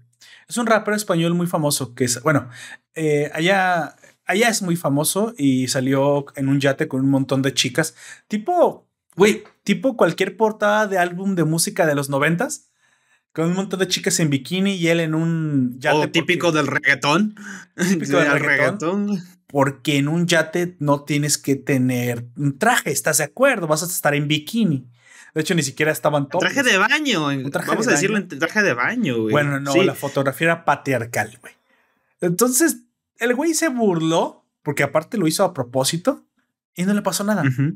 Y no le pasó nada. ¿Por qué? Porque su música lo precede y eso, y eso, su imagen aguanta eso y más. Rosalía misma se puso unos, que es la que empodera a las mujeres, se puso unos jeans, unos pantalones, unos leggings con, la, con los colores de la bandera de la, de la serpiente libertaria y eso emperró a todos sus seguidores socialistas porque obviamente ser postmoderno es ser socialista y ser de izquierda. Y lo sobrevivió Rosalía perfectamente, güey. O sea que... Sí. Pero no así las idols japonesas. Las idols japonesas. Y quiero corregir, no solamente las japoneses, también con los coreanos, güey. En, en Asia en general. Corolario, corolario Japón 2 y se enojan los coreanos. fueron Japón, Fueron Japón. Porque sí. hoy coreanos que vivieron en la ocupación de Japón siguen teniendo la nacionalidad japonesa también. Yo nomás se los dejo sí. Pero pues sí, eh, eh, es que también les pasa igual cuando llegan a cagarla, las llegan a, a la cosa al punto en el que incluso los orillan al suicidio. Eh, yo me enteré. Si recuerdas que la otra vez te conté de que había hay, eh, morras que, armies que estaban tirándole mierda a otra morra y que luego decían ser buena onda? ¿Armadas? las que siguen a BTS, güey. Sí, de las de. No, ah. de las de BTS, güey. ¿Se llaman así mismas este, armies? Sí, se llaman así misma armies. Este. What the fuck? A esta morra, hace un tiempo, hace como tres o cuatro años, hubo una idol a la que le empezaron a acosar de una manera bien cabrona. Coreana o japonesa. Al punto. Eh, coreana, coreana. Pero esta morra se suicidó. Creo que sí lo escuchamos. De hecho, hasta lo comentamos, ¿no? Creo que sí lo escuchamos, güey. Sí, sí, no, no, no, recuerdo, no recuerdo si lo comentamos, pero el punto es que ahora estas morras de las armies están, no vamos a decirle Yukie a la morra, porque no me acuerdo el nombre, a esta, a la gente que está en contra de ellas, está diciendo, pues haz un Yukie, así como banalizando la muerte de esta otra chica, güey. A ese punto llegan, güey. ¿Qué tienen en su cabeza, güey? O sea. Sí, no, no entiendo qué tienen en su cabeza, yo tampoco, güey. Yo no lo niego, yo llegué a ser fanático de muchas cosas, pero ese punto tan extremo nunca, güey. Y dijeras que son puras morras, no, porque he visto que gente que dice, ah, es que son morras que están locas. No, también hay vatos entre ellos. Hay, hay hombres que también se ponen así de intensitos. De hecho, en las redes ha comenzado a suceder un fenómeno que nos parecería un crimen, definitivamente, si estuviéramos hablando en un contexto diferente, y creo que es algo que se debe de comenzar a castigar, incluso desde regulaciones más fuertes, que es el término doxear. Doxear, para quien no lo sepa, es. Bueno, diles por favor, amigo, ¿qué es doxear? El doxear es revelar la información personal de alguien, eh, el número de teléfono personal de él, la dirección de su casa. Que no ha revelado pero, eh, propiamente antes, o sea, que ha, decidido mantener que Es algo que ellos llegan a tener en privado, pero es que a veces no nada más se queda en eso, llegan a revelar el número de teléfono, por ejemplo, de la mamá, donde viven sus familiares, etcétera. son cosas muy, muy cabronas. Y hace poquito, pues le pasó al Juan Guarnizo. Lo que muchos de estos vatos no entiendan es que si tú conseguiste la información de esa persona aunque él sea una figura pública, él tiene más contactos, él es una figura pública, como ya dije, es más grande. Obviamente va a encontrar también tu información. Mucha gente se escuda entre, ah, yo te puedo doxear a ti, pero como tú eres más grande que yo, tú no puedes doxear a mí porque yo soy más, eh, estoy más anónimo. No se equivoquen. Así como tú encontraste esa información, él puede encontrar esa información. Y eh, el guarnizo lo dijo. Yo sé quiénes fueron y sé dónde viven pero yo no voy a arreglar esto así, yo lo voy a arreglar por lo legal. Él va a meter demanda contra los que lo doxearon, güey. Claro, porque eso es una difamación. De hecho, es lo que te voy a decir. ¿En serio crees que esa es una buena táctica? El yo te lo voy a hacer, pero yo me voy a proteger porque soy pequeño. No, es. Oye, acaba de, acaba de pasar con, con lo de Shokas, que bueno, él no fue a doxear a nadie, sino simplemente les tiró hate. Y se enojaron porque él se, como él es grande y se puso con los chiquitos. Bueno, es que tienes que entender que no todos son Ibais que le puedes rayar su madre y te va a sonreír el gordito.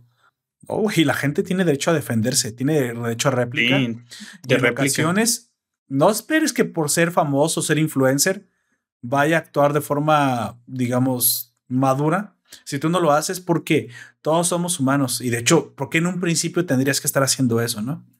Porque en un principio, para mí, ese tipo de cosas se regularían más, pero es que no me gusta decir la palabra regulación, pero me gustaría que hubiera una forma en la que pudiéramos separar ciertas edades. Es que esto va de... Sí. Pero también podría decir, pero es que también eh, podría decir, ah, es que hay de muchos que lo hacen, no es, una, no es determinante. Sí, también podría decirse eso. Para mí, al final, las plataformas son bastante hipócritas, güey. Ah, están, están eh, bloqueando personas por decir una palabra con J. La mera verdad lo utilizamos de forma tan banal que no estamos ofendiendo a nadie. Y sí están cooptando nuestra libertad de expresión. Pero ¿les parece bien que una persona vaya a revelar información privada de otra? Eso es perseguible, güey. Porque puedes causar un daño verdadero a la otra persona. Eso es una difamación. Y la difamación no es, eh, no es libertad de expresión. Porque tú, le, tú lo puedes insultar, de hecho puedes reír a la madre y estás en todo tu derecho, pero no estás en, el, en el, derecho de exponer su vida privada si así no lo ha deseado.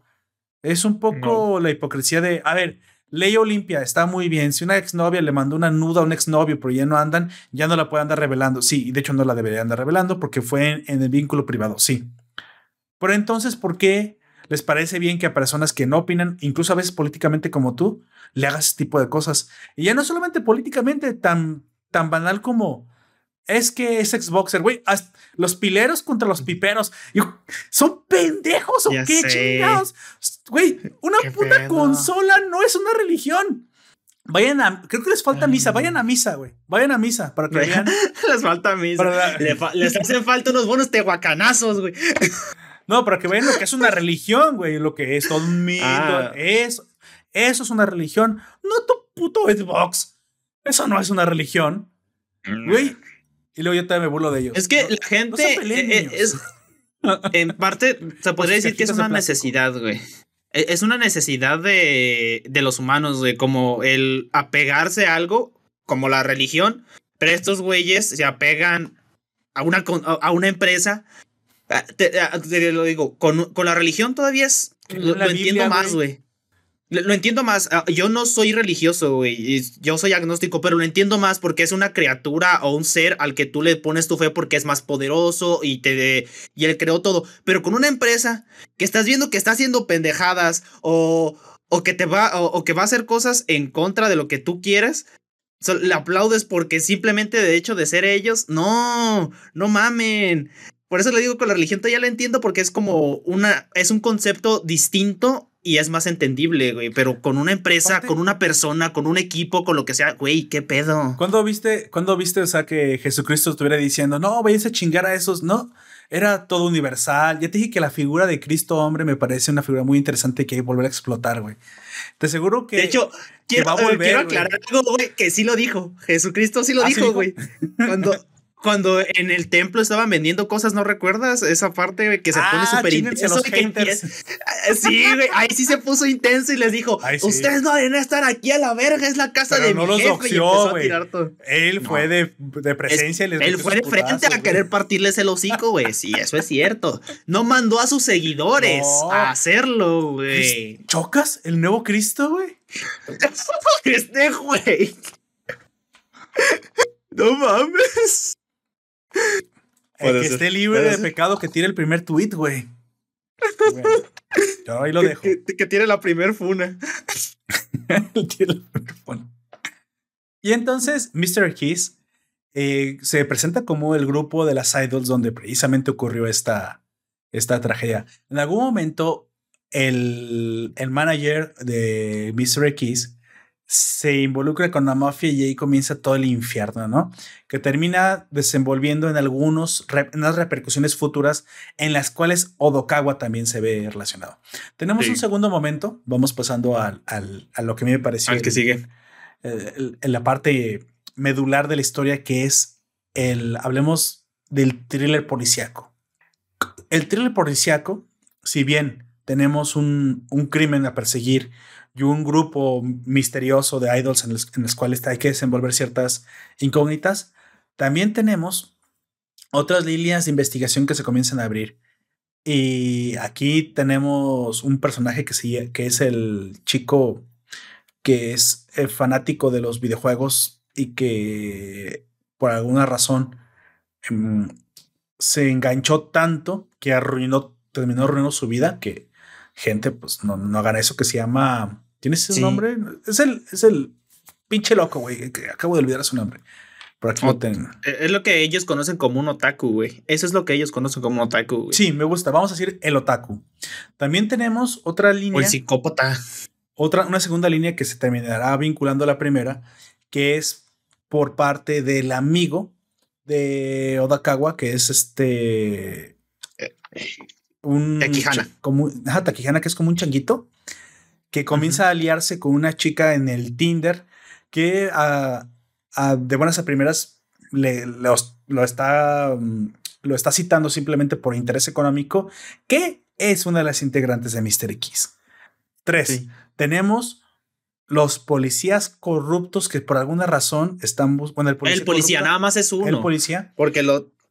Pero él nos presenta el personaje interesante de esta línea de investigación de este thriller, que es precisamente el mandril llamado... ¿Cómo? ¿Perdón?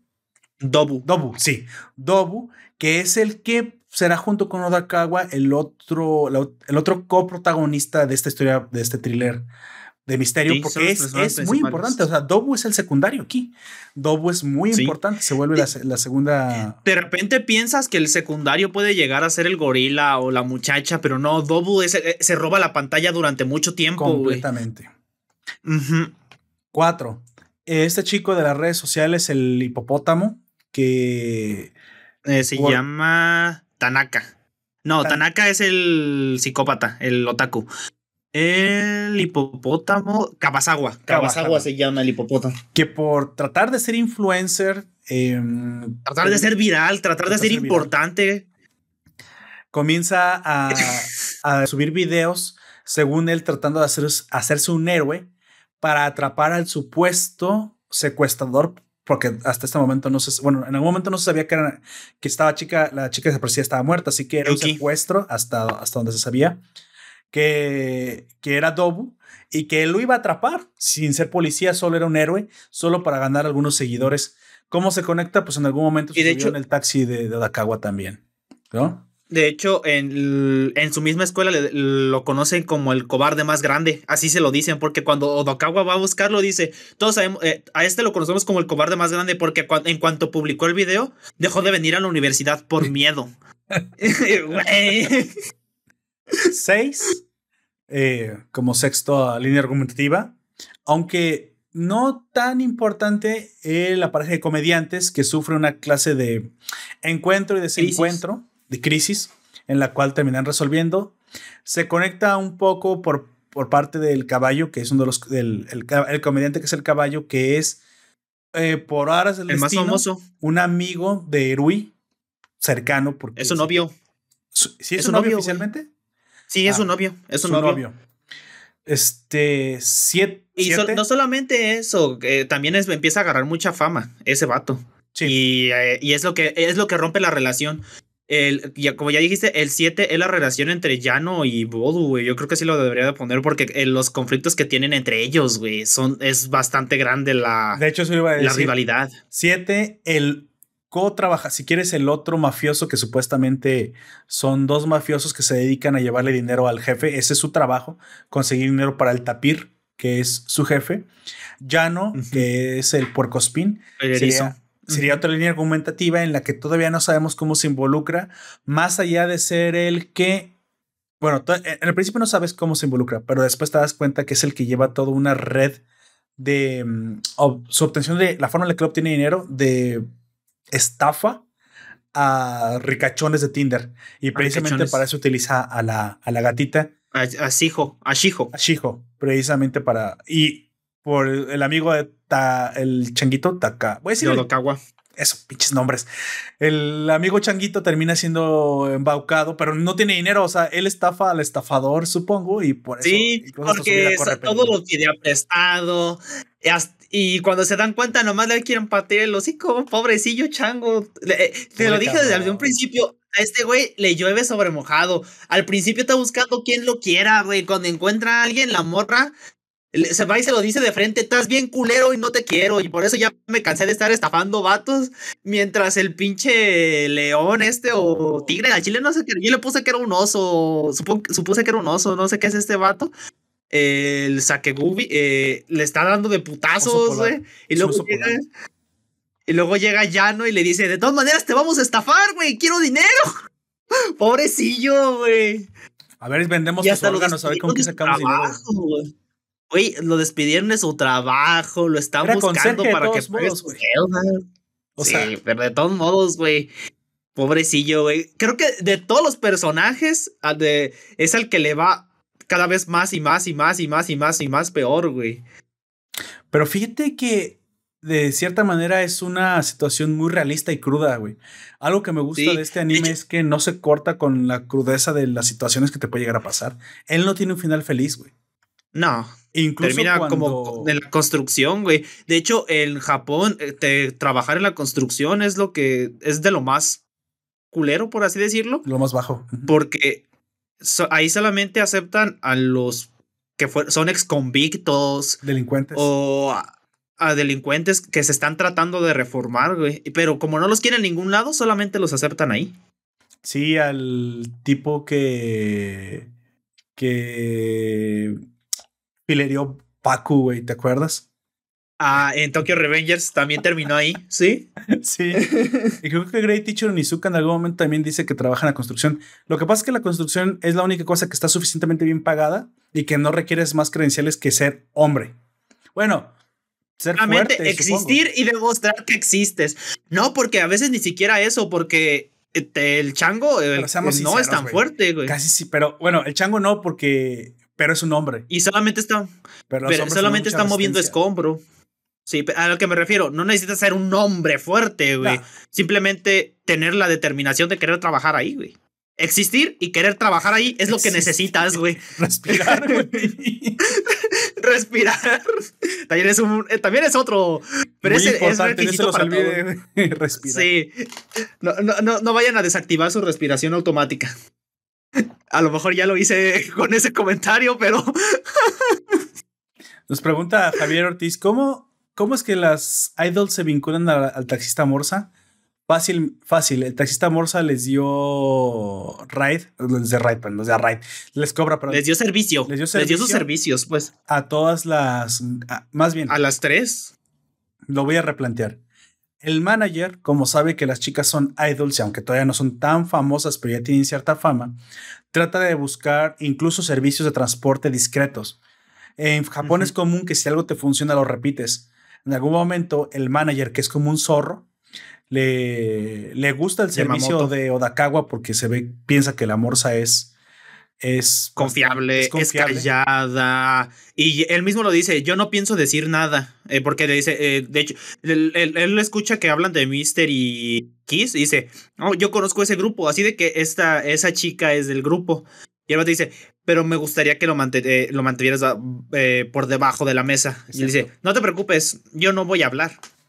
Y es cuando Yamamoto dice, ah, pues me gustaría contratarte, me gustaría que estuvieses disponible, me das tu tarjeta. Y es cuando empiezan a hablar sobre el, el video de... que es cómo se relaciona con ellas. El video en el que Yuki, que es la que sabemos que está muerta, subió a su taxi antes para llevarla al estudio, que fue la noche en la que murió. Y entonces Yamamoto le empieza a pedir la... el... ¿Cómo se, se me fue el nombre? la tarjeta de memoria. La SD. Ajá, la tarjeta de memoria de, de la cámara para investigar. En un principio es pues porque les gusta el servicio discreto, pero después cuando. Yamamoto eh, descubre que es posible que Odakawa haya dado servicio a la gatita muerta, porque recordemos que Yamamoto no sabe qué le pasó a la gatita muerta, también para él es una incógnita. De hecho, realmente le interesaría saber qué fue lo que pasó. No, Yamamoto sí sabe. Yamamoto sí sabe qué es lo que pasó, le pasó a la gatita, güey. o sea, no sabe qué le pasó antes de encontrarla muerta, güey. ah, sí. eso. O sea, no sabe quién la mató. güey, no, sí sabe. si la mataron, güey. O sea, es que tampoco sabes si la mataron. No sabes qué le pasa, güey. Es que no sabes No, eh, qué es- le pasa ya no, hasta el final. ya no, sa- ya no es quien se lo dice. Ya no, cuando llegan ahí le dice a, a esta morrita la ahorcaron hasta que dejó de respirar desde la Ah, espalda. Es cierto, es cierto. Ahí es cuando se dan cuenta que es un asesinato. Exactamente. el, Ujú. el manager entonces ahora no solamente tiene a un taxista que es discreto, por lo tanto le va a dar servicio a todas las chicas, sino que es posible que en su tarjeta de memoria esté la prueba de vida justo antes de, de dejar de ver a, a- a Yuki. ¿Qué pasó con A ella? Yuki. Sí, porque Dokawa tiene, tiene buena memoria, aunque a veces no se acuerda de ciertas cosas, pero sí recuerda que hay una cuarta integrante, que no es la gata que, que es Sakura, la que- con la que tratan de reemplazar a Yuki, digamos. que- La Yuki falsa, como Sakura es le- Yuki le 2. dijimos. pero Dokawa Ujú. sabe que hay una Yuki 1. Ajá. Sí, porque se lo comenta, le dice, yo recuerdo haber traído una chica, eh, o- o una chica Una exactamente igual a ella. Ajá. Pero no era esa Una gata negra, güey. Es- y el otro dice, "Un momento, ¿cómo que una chica igual a ella? El otro, ¿qué, qué, qué, qué? ¿Cómo sabes? Exacto. Así es. Sí, lo que pasa es que Yamamoto simplemente trata de proteger, como buen manager, trata de proteger a Mr. X y no quiere que, que se descubra nada más allá de eso. O sea, está muerta y ya se acabó. Pero si se descubre que él tiene pruebas de que estuvo viva antes, pues van a descubrir que no solo desapareció, que muy probablemente fue asesinada, y eso perjudicaría a Mr. X. De cierta manera, las intenciones de Yamamoto son buenas, pero las intenciones buenas no son siempre lo correcto. Así que, pues bueno. Sus intenciones son buenas, pero su actuar no. No, las acciones que toman. No, encubrir un asesinato nunca es bueno, y menos para la familia, güey. Estafar a toda esa gente, tratar de matar a Odokawa, güey. Lo trata de ahorcar con el cinto cuando lo lleva a la... Sí, güey. Dame la pinche tarjeta. ¡Ah! ¡Ah, la madre! De hecho, eso es algo que a mí no me, no me cobró tanto sentido porque dije, güey, es una morsa, están los colmillos, ¿por qué vergas no los utiliza? Y luego de, ¡ah! Por eso no utilizó sus colmillos de morsa. Ah. Ya es cuando descubrimos que el capoeira sí puede ser un arte marcial. ¿Qué cosa? pinche alpaca, güey. El Ya alpaca más cagada desde Paquita la alpaca, güey. Es la- si alguien no sabe qué es Paquita la alpaca, era una alpaca de este cabrón de Minecraft, es todo. Así es. Bueno, esta, Shirakawa, que es la alpaca, que Shirakawa. es la chica que en teoría se interesa románticamente. Que de hecho, esa es otra línea argumental. de Shirakawa. Por último. Que está relacionada con Dobu. línea argumental, exactamente, que es la de Goriki y Shirakawa. Shirakawa se relaciona directamente con Goriki porque es su enfermera y le roba medicamento para poder pagarle a Dobu su exnovio tóxico. Oye, esto parece una novela. bueno, pues no, yo no diría que tóxico simplemente le está, eh, le está pagando su deuda, güey. Porque él no, nunca la, la, amenaza. Sí la amenaza, pero tampoco nos dice que la haya golpeado de verdad, güey. A lo mejor simplemente son palabras. y él solamente quiere su dinero, güey. Es todo. Ah, bueno, sí, eso es cierto. Y aparte, eso es sí le está extorsionando. De cierta manera, sí le está extorsionando. Y bueno, todo esto es una maraña con un montón de detalles que no cabríamos de, vincular todos, pero no, bueno. Y que se van, se van resolviendo entre ellos. Me lo salté. Y la última línea argumental es el chico que es súper fan de Mystery Kiss que se gana la lotería. Ah, Imai, sí, el Imai. Que de hecho el mismo es Odokawa quien le dice los números de la lotería para ganarlos. ¿Cuántos son? 100 mil millones, ¿no? 100 mil millones de yenes creo que es lo que se gana. Millones a 15 dólares, pero sí. no, hay que transformarlo, ¿no? A, yo tengo ah. a, dólares. ¿Cuánto es, güey? A ver, deja abro Google. 100 mil millones. ¿Cómo se escriben? Según yo, un yen es como 40 centavos. Así era, no me acuerdo cuánto era. No, aquí lo tengo. 100 mil no, pero esos son 100 millones. Espérame, espérame, espérame. 100 mil millones. Ahí estás. Es un 1 seguido de 9, 11 ceros. 11 ceros. Esos serían 814 millones de dólares. Verga, güey. ¿No serán 100 millones y se habrán pasado la... No, güey, no. Es que si dijeron que es una cantidad estúpida de dinero y son un chingo de maletines. Sí, creo que también eh, lo dejaron como comentario random que se estaba, que es un, un como un lote de, eh, de la lotería, pues valga la redundancia, que ya se había acumulado, que, era, que habían pasado años y nadie había ganado y se había acumulado durante muchos años, güey. Creo que habían, lo, de, lo comentaron y por eso era tan estúpida la cantidad de dinero y por eso era tan, eh, tan obvia la manera de robarlo, porque Dobu desde un principio dice, yo este güey lo voy a saltar, se lo dice a Hirakawa y que ocupaba un taxista. Y por eso eh, Shirakawa contacta con, es, con nuestro amigo la Morsa Odokawa, güey. Santo desmadre, güey. Estaba, estaba pensando en. Bueno, para que tengan una idea, en mil millones de dólares fue lo que compró Facebook a Instagram. Entonces, nomás le ponen ustedes en su bolsa 190 y 186 millones más y ya. Con eso compran. Bueno, en aquel entonces. ¿ah? En aquel entonces. ahora ya, ya, va a ser más. Dejo aquí pendejo 3 mil millones de dólares en su bolsa, Es más, dice, dice Poperto, es más, y saca. Se los va a aventar a la, a la cámara. Bueno, el, el, desarrollo principal es que, a ver, sí, Mr. X es una es un problema en sí, hay que encubrir. Es un encubrimiento de un asesinato. Dobu necesita dinero y piensa que puede obtenerlo también fácilmente si lo roba del chico que gana la lotería. Pero Yano también quiere lo mismo. En algún momento Dakawa se ve envuelto entre los dos, pero más del lado de Dobu, porque forja una alianza porque con Dobu ya lo, como, como que ya lo conoce, eh, es, un criminal conocido en su barrio, porque lo conoce Goriki, que es el, el doctor, lo conoce la, la tabernera, lo conoce el mismo Chango, todos, ajá, todos, todo el mundo lo conoce, ese, porque vive por ahí y es un criminal. Incluso cuentan mitos de que él venció a 100 hombres a puño limpio, y, esas mamadas. Aunque sí es muy bueno peleando, ¿eh? Sí es muy, bueno, es muy bueno peleando, pero como para vencer a 100 tampoco tanto. de cierta manera, Dobu, o sea, Odakawa no tendría nada que deberle a Dobu, de hecho no le debe nada, pero Dobu le le dice que perdonará la deuda de Shirakawa porque de aquí viene todo. La morsa se enamora, de hecho se enamora también de Shirakawa. La chica parece ser que en un principio es interés, pero en verdad parece que algo le llama la atención de él, Algo le gusta, güey, de él.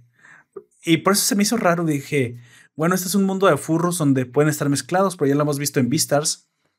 Pero luego vi que Sakura, su mamá, es una, una, una especie diferente.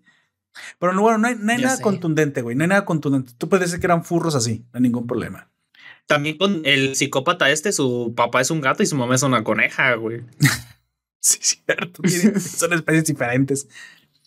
Entonces, de cierta manera, Shirakawa, que es la alpaca, tiene un problema en el cual Odakawa, que es el taxista, le quiere ayudar. Oye. Dobu, no quiero que sigas persiguiendo a mi chica. Sí. Y dice, ok, ayúdame. Quiero conseguir dinero y quiero que me ayudes. Ok, te voy a ayudar. Odakawa finge ayudar a los criminales porque pues, tiene un interés propio que es ayudar a Shirakawa. Sí, pero se comienzan a, co- a complicar las cosas. En algún momento eh, también Por Odakawa, de Tanaka. por su suerte, tiene a, a Yamamoto agarrado de los huevos. O sea, Sí. conoce el secreto de Mr. Kiss y ahora el, el manager le tiene que ayudar. Este. la- Y el manager se convierte en un doble agente para ayudarles a Dokawa cuando este- está con este llano. Y entonces podrías decir, bueno, no es tan complejo. Ahí tienes una supuesta, un- un- supongo que es una, una situación común, ¿no? Oye, es mi chica, ¿qué te- ¿a quién le debe mi chica? Yo voy a ayudar a pagar su deuda. O yo voy a ayudar a que, mejor dicho, ya se la perdones. A cambio de eso yo te hago un favor. Pero en algún momento se complica más. Porque no solamente es ayudar a robar el chico, al pobre chico de, lo- de la lotería, no saben qué pedo se metió. De hecho, incluso se lo advierte, le dice que le siga to- todo, el, todo el juego. Eh, el mismo Odokawa le Sí. dice, sígueles el juego. Eh, eh, eres parte de mi plan, sígueles el juego. Hasta de, De casa hecho, eso- que cambiar el pobre cabrón. Sí, de hecho me gustó mucho esa, esa parte de Odokawa porque a pesar de que tiene sus problemas, el vato es muy inteligente. Es, es, es un estratega muy cabrón porque eh, tomó en cuenta a Imai, tomó en cuenta a Yano, tomó en cuenta a Dobu, a, a Yamamoto. A la única que no tomó en cuenta fue a Shirakawa, pero al final también le ayudó. Güey, pues, yo creo que metieron ahí la importancia de Shirakawa porque si no, pues Yamamoto lo hubiera, lo hubiera matado en el, en el taxi, ¿no? Porque tampoco se entiende Sí. por qué Shirakawa estaba en ese pinche terreno. Sí, es cierto. No tiene- Es- de hecho, eso sí, no eso, tiene sentido, eso- Yo creo que Shira, más bien, eh, ya sabía Odakawa que si iba a tener una plática, iba a tratar de extorsionar a Yamamoto, podía salir, salir mal. Así que yo creo que a ese terreno al cual se metieron, la morsa sabía que, que eso podía pasar, entonces él eligió el destino. La única explicación es que Odakawa, cuando quiere confrontar a Yamamoto y extorsionar, bueno, no extorsionarlo, sino decirle que sabe todo y quiere que lo ayude, sabía que este cabrón se podía poner violento, así que fue ahí. Y de cierta manera, a lo mejor le dio el pitazo a Shirakawa, le, le avisó, oye, fíjate que vamos a venir acá, cualquier cosa, si ves que se pone violento, pues llamas a la policía, ¿no? Lo que o vamos a decir, no a ella, al gorila, güey, porque el gorila es más cercano a que a él. Pues Se a lo mejor no la pensó, gorila. A lo mejor es que como esto involucra, no quería involucrar a Goriki en la, en lo de la, en lo de la deuda, porque la deuda es de Shirakawa. Aunque Goriki ya está Sí. involucrado y hasta la puta clínica tuvo Sí, que cerrar. Pobre cabrón, Sí. o sea, él no te la Bueno, al final no la cierra, güey. Al final no la cierra, pero era su plan porque le empezó a faltar mucho medicamento y ese tipo de cosas. Y sí, Fíjate. eh, pero Pero fíjate cómo de- son los hecho- japoneses. o sea, yo tengo que cerrar la clínica para que no vaya a tener un escándalo, güey. O sea, cabrón. prefiere perder su trabajo en un escándalo, güey. Son exageradamente discretos. Y aparte, ese cabrón sí es su amigo, porque todavía con eso y siguió, siguió investigando qué le está pasando. Se fue hasta el pueblo en el que nació. Investigó. eh, eh, se fue hasta el pueblo en que nació Sí. y de ahí se fue regresando poco a poco por todos los hospitales que pisó este güey hasta llegar al punto que necesitaba. Porque de hecho, a todo esto, lo que parece en un principio como un guiño sin importancia, se vuelve la razón principal de cómo son las cosas, que es Odakawa no puede conciliar bien el sueño. Y eso es más importante de lo que parece, porque termina Y por eso, porque Siendo- por eso trabaja en la noche como taxista, güey. Porque puede ser un taxista, pero puede, puede, eh, puede hacerlo en el día. No, él trabaja específicamente en la noche porque, no, porque sufre de insomnio. Exacto. Y así fue como conoció a todos los personajes. De hecho, nada más aquí en esta historia encajaría de forma, digamos, aleatoria. Y de aleatoria, porque es lo que creo que la historia lo pone para hacerlo más interesante, que es precisamente el otaku loco. El otaku loco es el caos para darle sabor, pero me parece que lo hacen bastante bien. Que al final sí termina estando relacionado con Dobu y con, y con todo porque fue el que fue estafado por el borrador en un principio y eso arruinó su vida. Pero no arruinó su vida, lo que pasa es que este otaku... Se le arruinó él solo. Es esa, supongo, manía, ¿no? Supongo que es una enfermedad, podemos decir que es maníaco. Tiene... Sí un trastorno, si quieres, obsesivo demasiado, demasiado fuerte de, a nivel clínico.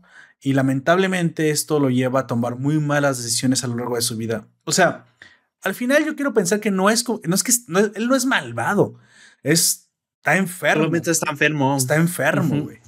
Entonces, pero conecta, que no tendría por qué haberlo hecho, ¿eh? pero conecta con los personajes porque a esta serie le gusta conectar a todos con todos porque en un principio lo estafaron con un borrador que tenía Dobu, que usaba el borrador para estafar gente que coleccionaba borradores. Porque Reason, Reason, si quieres obtener dinero, Dobu pensó que estafar gente por eBay era buena idea y pues parece que sí le funcionó. Sí, se sacó 100 mil yenes, güey, no mames. Sí, ya, ya te compras dos cocas y una moruchan con eso. Al, y, y al final este otaku termina pues ayudando a que se desahogue un poquito la, la trama.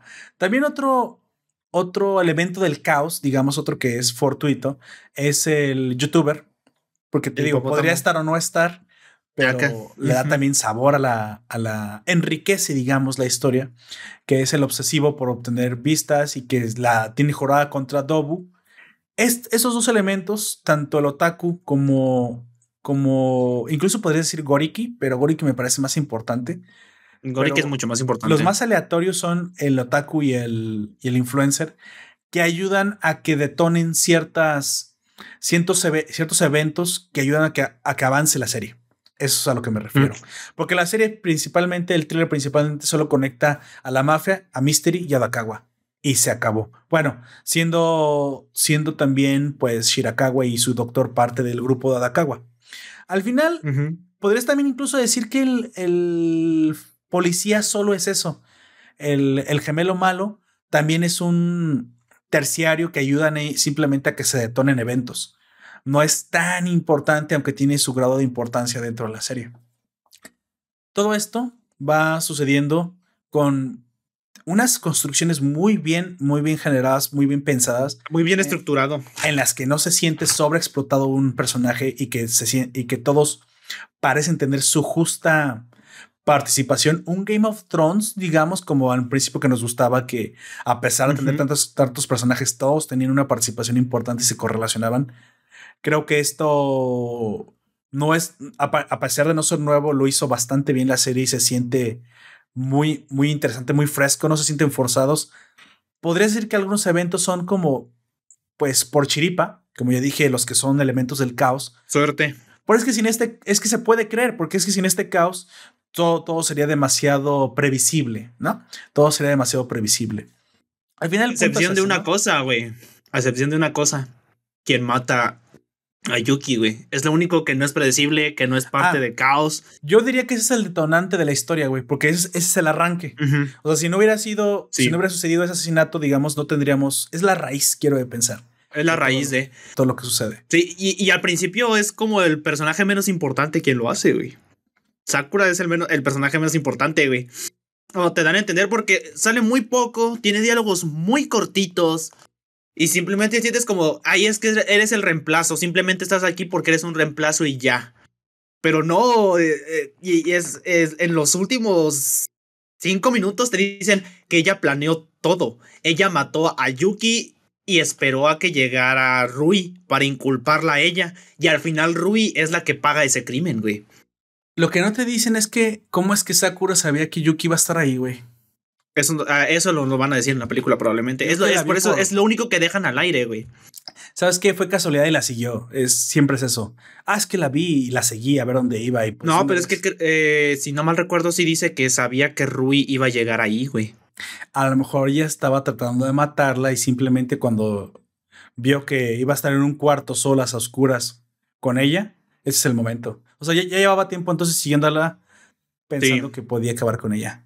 Y ella misma dice que me salió tan bien que hasta me dio miedo. Solamente me hace falta encargarme del taxista, güey. Fíjate que te hacen un guiño un poquito a la, locura de Sakura cuando recuerda cuando, cuando está con su mamá y su mamá... Eh, sí me hizo, se me hizo rara esa escena que le dice, hija, tú persigue tus sueños, no seas como yo que soy una fracasada que nunca los perseguí, haz lo que tengas que hacer. O sea, la mamá es psicópata, güey. También. No sé. La psicopatía sí es hereditaria, güey. la psicopatía sí. es hereditaria, güey. Bueno, pero en este caso la mamá no los persiguió a ese grado. A lo mejor ella no, pero la hija sí. ella, eh, ella logró. La mamá, vamos a decir que logró reprimir su psicopatía. Podría ser. Pero cuando su hija quería llegar a hacer algo, ella la impulsó a, a los límites, güey. Sí, porque la forma en la que dicen el consejo, o sea, no es como que tú le digas, hijo, échale muchas ganas, no te rindas. No. Es como haz lo que, haz lo que sea necesario. Sí. Lo que sea necesario para que llegues a lo que quieres. Se lo dice así, güey. Sí, sí, sí, suena bastante fuera del lugar, bastante raro, güey. Bueno, al final tú podrías sintetizar que Otaxi se trata de un taxista seduciendo a la vida. Cuál le hicieron la parada. Era su mujer. o sea, Arjona ya nos había contado el desenlace de este, este pedo antes. Odakawa quiere salvar a su novia y para eso tiene que ayudar a dos mafiosos que son rivales a robar a un pobre chico iluso que se ganó la lotería. La única diferencia es que quien ayude a Odakawa será a quien, con quien ya previamente hizo un trato, que es precisamente el acreedor de la deuda de su novia, que es Dobu. Y todo suena muy bien en papel, pero durante 13 episodios las cosas se van a complicar bastante, bastante. Bastante. En algún, en algún momento, este elemento del caos que es este el otaku, creo que nos abren una incógnita que estarás de acuerdo que me, me gustaría muchísimo descubrir en, el, en la película, que es como dije, e, esos elementos del caos ayudan a que se detonen los, los eventos importantes, no tienen importancia por sí mismos realmente. Pero como, los, creo que un poco los cómicos también son un poco así, sin embargo creo que ellos ayudan a enriquecer como, como decorativamente el mundo. Ellos no fueron al final. sí, fueron, fueron decoras, una decoración de el cómo los personajes llegan a ser tan realistas, güey. Sí. Porque Sí, ya lo habíamos visto con Odokawa o algo así, pero es como para demostrar, no nada más ellos son así, todos los, todos los personajes que a lo mejor ves de fondo tienen su historia y tienen sus problemas, y los problemas de los cómicos es el, el cómo se está rompiendo su amistad, güey, al punto en el que se separan como dúo de comedia. Podrías pensar que es una, un alivio al, al misterio, ¿no? Esto de acá es diferente, eh, es el alivio cómico literal los comediantes, güey. Pero volviendo al este elemento del caos que es el, el chico gato. Tanaka. El, Tanaka, el, otaku. Eh, parece ser que en su juventud, como dijimos, fue estafado. Pero después también se obsesionó porque quería ganarle a una cuenta en el, en el Su Tycoon. Voy a poner porque no me acuerdo cuál es. Suden. Suden se llamaba el, juego. Suden se llama. Y Ditch 11, que era la cuenta que lo había estafado cuando era un niño y después que era la número uno en este juego, es de Dobu. Nunca se termina de revelar bien a quién le pertenece en el presente, sí. No, sí es de Dobu. Sí lo, sí lo dices, güey. Por eso dije en el presente, porque es que en el presente ya no es de Dobu. Y aquí yo tengo una teoría. A ver. El Tanak, eh, Otaku. Otaku nace. Se obsesiona con, la con el coleccionismo de borradores. Eh, utiliza la, la, tarjeta de crédito de su papá sin permiso para comprar un borrador único de eBay y nunca le llega. Eh, crece, se obsesiona con el Suden. Lamentablemente, el primer lugar del mundo de este videojuego es la misma cuenta que lo estafó cuando era niño, con el borrador, Ditch 11. Él se esfuerza por subir su cuenta, pero no lo logra. Y en algún momento solo se vincula emocionalmente a una pequeña victoria, ya no se conforma con una pequeña victoria, porque prácticamente ya no puede más, ha gastado todo su dinero en eso, le está afectando la salud, que es conseguir un dodo en el juego, porque de, de niño tenía un dodo de borrador y le parece pues que es un, un bonito detalle. Cuando lo consigue, lamentablemente sufre un accidente con Odakawa, casi lo atropella, pierde el celular, pierde su cuenta y cuando recupera la cuenta, el dodo, se, el dodo fue borrado. Así que enloquece y pues prácticamente comienza su psicosis asesina persiguiendo a, a Odakawa por, para cobrar la venganza. Tercer acto, se encuentra a Dobu y Odakawa de frente y su, y, su venganza se ve, digamos, distraída cuando escucha que la cuenta de, de Dobu del Suden era de hecho 1-1, pero en el pasado, no en el presente. Hace mucho Dice que tiempo. fue cinco, hace cinco años, Hace creo que mucho lo tiempo. menciona. Pero, di, pero el otaku dice una cosa muy interesante. Dice, pero yo recientemente envié un mensaje para preguntar si eras el que también hacía, hacía, hacía Ah, subastas. ya sé a qué te refieres. Y Dobu dice, no recuerdo haber recibido ese mensaje y aparte esa cuenta ya no la tengo. Yo. No, es que eso se lo dice como una mentira. Eh, es- eso sí se resuelve. Déjate. Bueno, en donde yo lo vi, con la traducción que yo lo vi, güey. Porque yo no lo vi de Crunchyroll. este, el vato le dice: Yo le mandé un mensaje a Ditch 111 eh, o 11 para que me confirmara que era él. Y él me contestó que no. Y el vato dice: A mí no me llegó ningún mensaje, lo dice Dobu. Y dice, ah, entonces admites que es tu cuenta, porque antes había dicho que él no tenía ninguna cuenta. Dice, sí, eh, eh, bueno, eh, sí es mi cuenta, te mentí, lo admito. Pero entonces, eh, eh, entonces eso justifica mi mentira, porque el que le haya mandado un mensaje a la cuenta de Ditch era mentira también, güey. Nunca le mandó mensaje. No, bueno, yo, yo no lo entendí así. Yo entendí que no le ve- que sí le había contestado, pero que no le había contestado él. Y no, dice que aquí yo él lo voy a dice que fue una mentira que- que yo lo fui a otro, güey. Es que, bueno, ahora te va mi teoría. Mi teoría es que esa cuenta la tuvo en su poder en algún momento Dobu, pero ya no dice que admiraba a Dobu y que ya no le enseñó a hacer estafas. Mm. Y yo no veo a Dobu siendo un chavo moderno conectarse todo el tiempo a jugar en línea, pero sí veo a Yano estafar a la gente haciendo con eso. la venta de las cuentas de Suden. Porque te, te dicen que las Eso sí que cuentas de creo. Suden se pueden vender. Eso sí también es cierto. ¿Qué hace Llano? Simplemente utiliza la cuenta de dicho en uno, la mantiene en uno, la pone a la venta y así como las subastas, nunca te llega la cuenta y te estafa el dinero. Eso Yo es pienso cierto, que sí esto se podría va a ser una posibilidad. en la película. Puede ser una posibilidad, pero es que yo, eh, como yo te dije en la traducción, se, se dijeron una mentira el uno al otro, güey, porque uno dice que no, yo no, yo nunca jugué esa madre y el otro entonces le mandé mensaje y me contestó y el otro, pues yo nunca te contesté. Entonces esa es mentira, sí es mentira, pero porque tú me mentiste primero. Es como de estaban haciendo compitiendo y entonces es cuando le da el balazo en el estómago y Por eso lo que, Y casi se lo muere que sí güey. podrías pensar es que Dobu no es el tipo de persona que se la pasa jugando un videojuego en línea, ¿estás de acuerdo? O sea, a lo mejor lo bajó y... Pero mira, lo jugó un tiempo y se lo y enseñó lo a... soltó. Es que el protegido de Dobu era Llano. Parece darle la idea que... Sí, es su senpai. Es lo, di- lo dice. Lo dice cuando. Después de que le parte el hocico El al oso. Eh, Sí. El oso es el protegido de Yano. y a su vez, ajá. Yano era el protegido de Dobu. Dobu. Y, Do y Dobu era del tapir, güey. Así es. y Odakawa también es el tapir. Ah. Sí, no, de, eh, Odakawa y este. Y, el, y los dos policías, güey.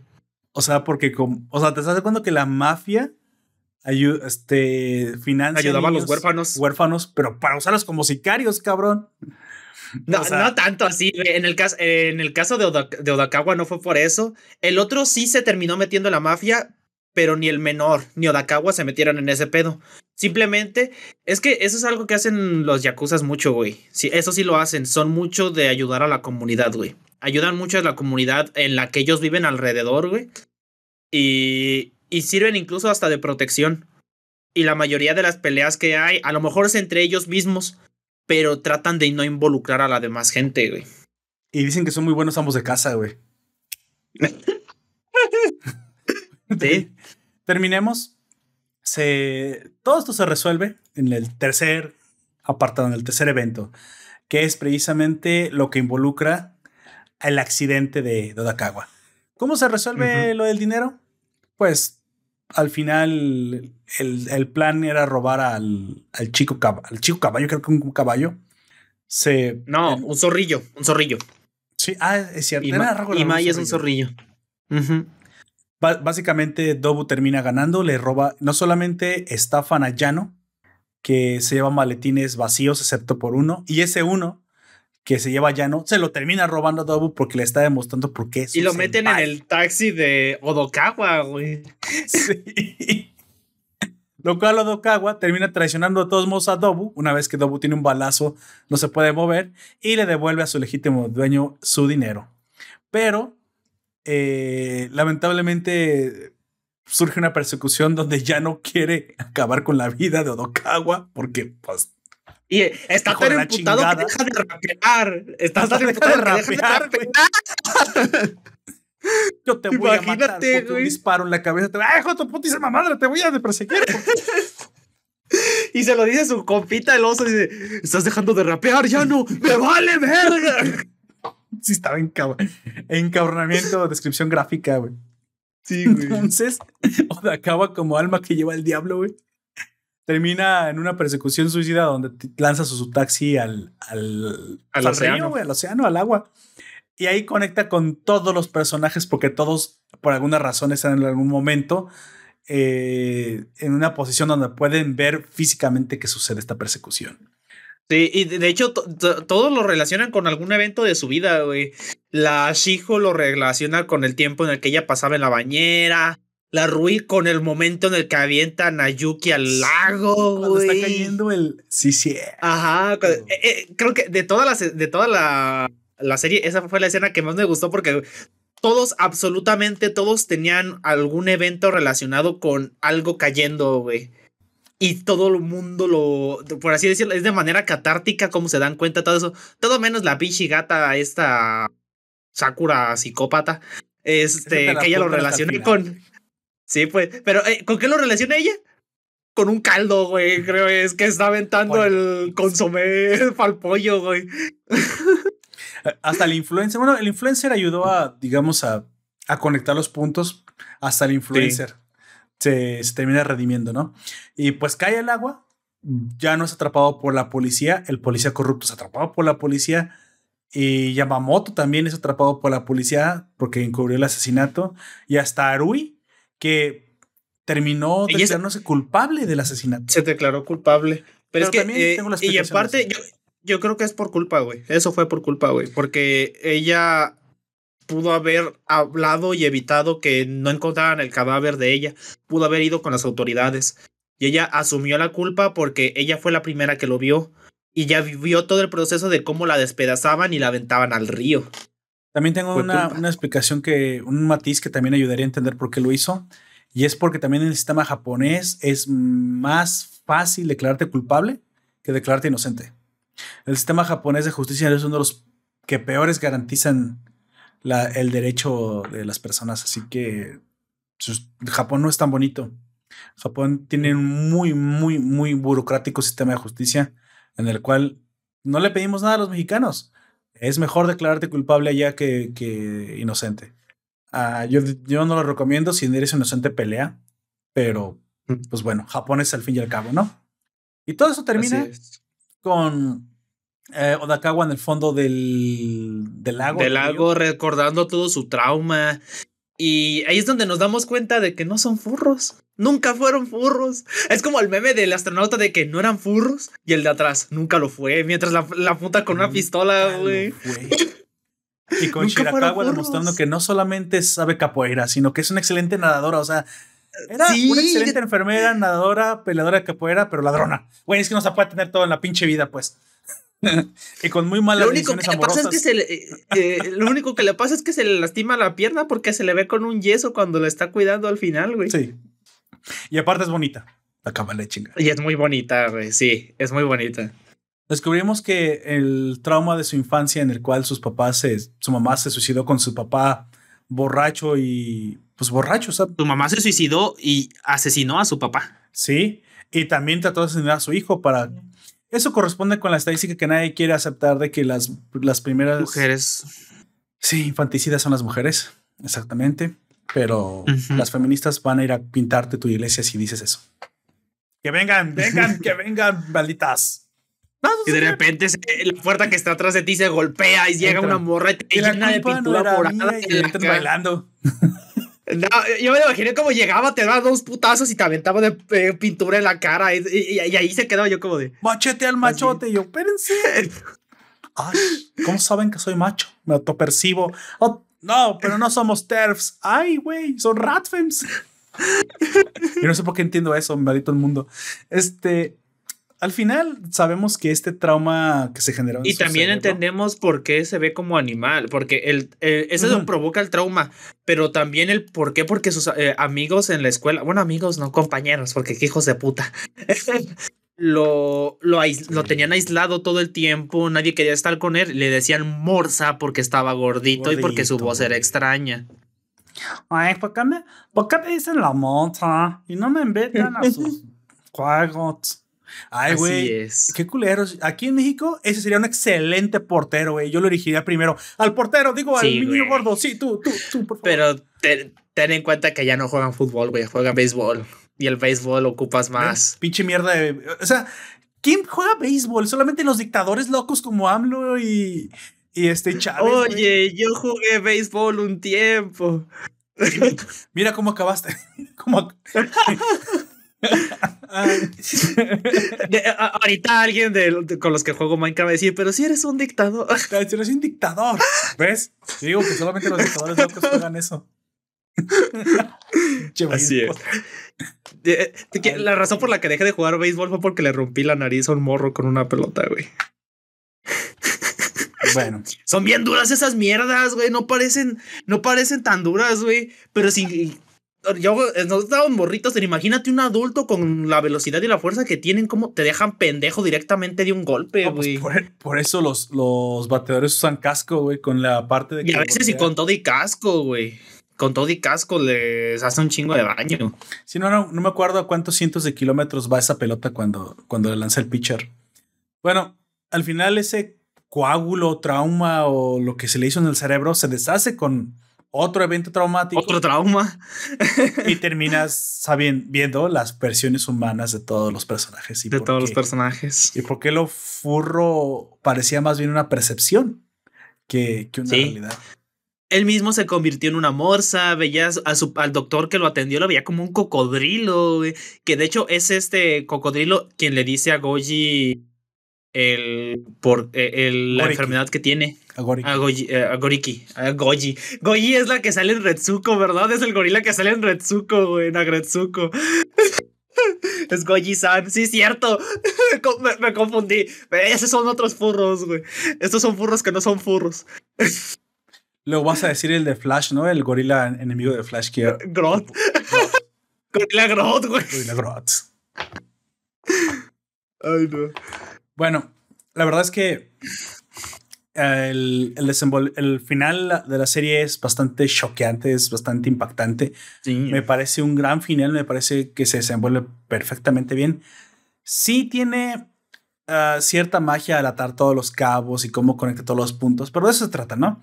Se trata de que toda esta historia conjugara y confluyera en una, una última, digamos, un último en las, en las sinfonías cuando vas subiendo, no me acuerdo cómo se llama eso, en el último requinto, no, ah, bueno, no, no, se crea, no sé cómo se dice, pero sí, en una explosión de, de sabores. En el clímax. De clímax. Pero tiene un nombre en las sinfonías, en la música, yo no me acuerdo cómo se llama, que es precisamente em. cuando todo se, se resuelve, ¿no? Cuando cae al final.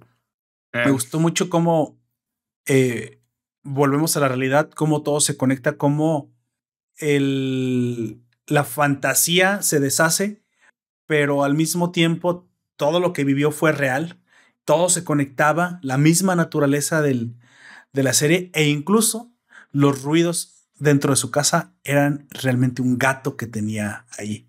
Era un gato de verdad, güey. Era un gato. Me, me, da mucha risa como dice, ay, tú sí eras un gato de verdad. Oye, sí, güey. Tendré una persona atrapada en el, no, eh, es algo que yo tampoco no me esperaba, el que los furros no fueran furros, güey, porque te empiezan a decir que podría tener un trastorno como la sinestesia, como de que puede oler los colores y por eso es ese superpoder que tanto dice que es tan perceptivo con la gente, que reconoce muy bien a la gente. Pero ese es, en realidad es porque los ve como animales y cada animal es distinto. Todos los, todos los animalitos son distintos, güey. Por eso decía que la última, Y eso es la lo única que alpaca, o la única persona que él percibía como alpaca era, era Shirakawa. De hecho, hay tres animales que podría decirse que son los únicos, que son el gorila, la mofeta, el zorrillo y la misma Shirakawa. Son los únicos que aparecen solamente un animal de ese tipo, porque incluso con los erizos de fondo, eh, muy al fondo, se llegaron a ver más. Gatos hay a montones. Sí, bueno, al final tiene muchos personajes, tiene muchos hilos conductores, todo se resuelve, casi todo. Son como veintitantos eh, personajes excepto lo que, que, se deja relacionan. conectado, me imagino, con lo que se va a resolver en la película. Y sí, al final Que tenemos Sakura. una escena eh, de, hang, de cliffhanger, en el cual la asesina psicópata, obviamente, por la forma en la que ni siquiera se inmuta por los crímenes que cometió. Se sube al taxi de Odakawa y pues ahí termina la serie, ¿no? Eh, yo obviamente estoy esperando este desenvolvimiento. Sí, en, ¿Sabes si la película tres va a ser días. estrenada en Crunchyroll directamente? no sabría decirte, güey. Solamente sé que se va a estrenar el, primerito de abril, güey. Bueno, entonces ya saben, hay que ir a medios alternativos, pero hay que, hay que ver el, el final. Si tú, El si final. tú no la has visto, pero ya te quemaste todos los spoilers, pues bueno, creo que va a quedar, quedas más Aún así vale la pena. interesado. vale ¿no? la en pena. Se puede, e- es una, como tú ya dijiste hace rato, es una serie que se puede rever perfectamente para detectar todos los detalles. Sí. Bueno, mi- amigo, llegamos al final. Como siempre, la conclusión te daré las tres claves que a mí me parecen las más, lo más importante de la obra, que es eh, obviamente la historia. Está muy bien planteada, un guion bastante bien estructurado, con subidas, con bajadas, con vueltas, con conexiones. Me parece de lo mejorcito.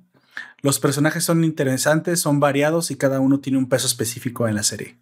Dos, la animación me parece adecuada. Me- a mí me gustó mucho. Tiene, está muy fluida. Es bonita, no es exagerada, no, no, no, no puede darte más porque no es necesario, güey. Si te hubiese dado de más, a lo mejor habría quedado un poquito fuera de lugar, güey. Si te soy honesto. Me, me parece que quedó perfectamente para lo que mostraban.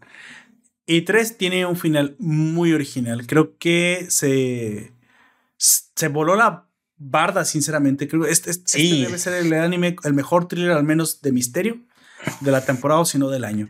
O Taxi tiene un. Es del, es del año pasado, güey. Salió el año pasado. Esta.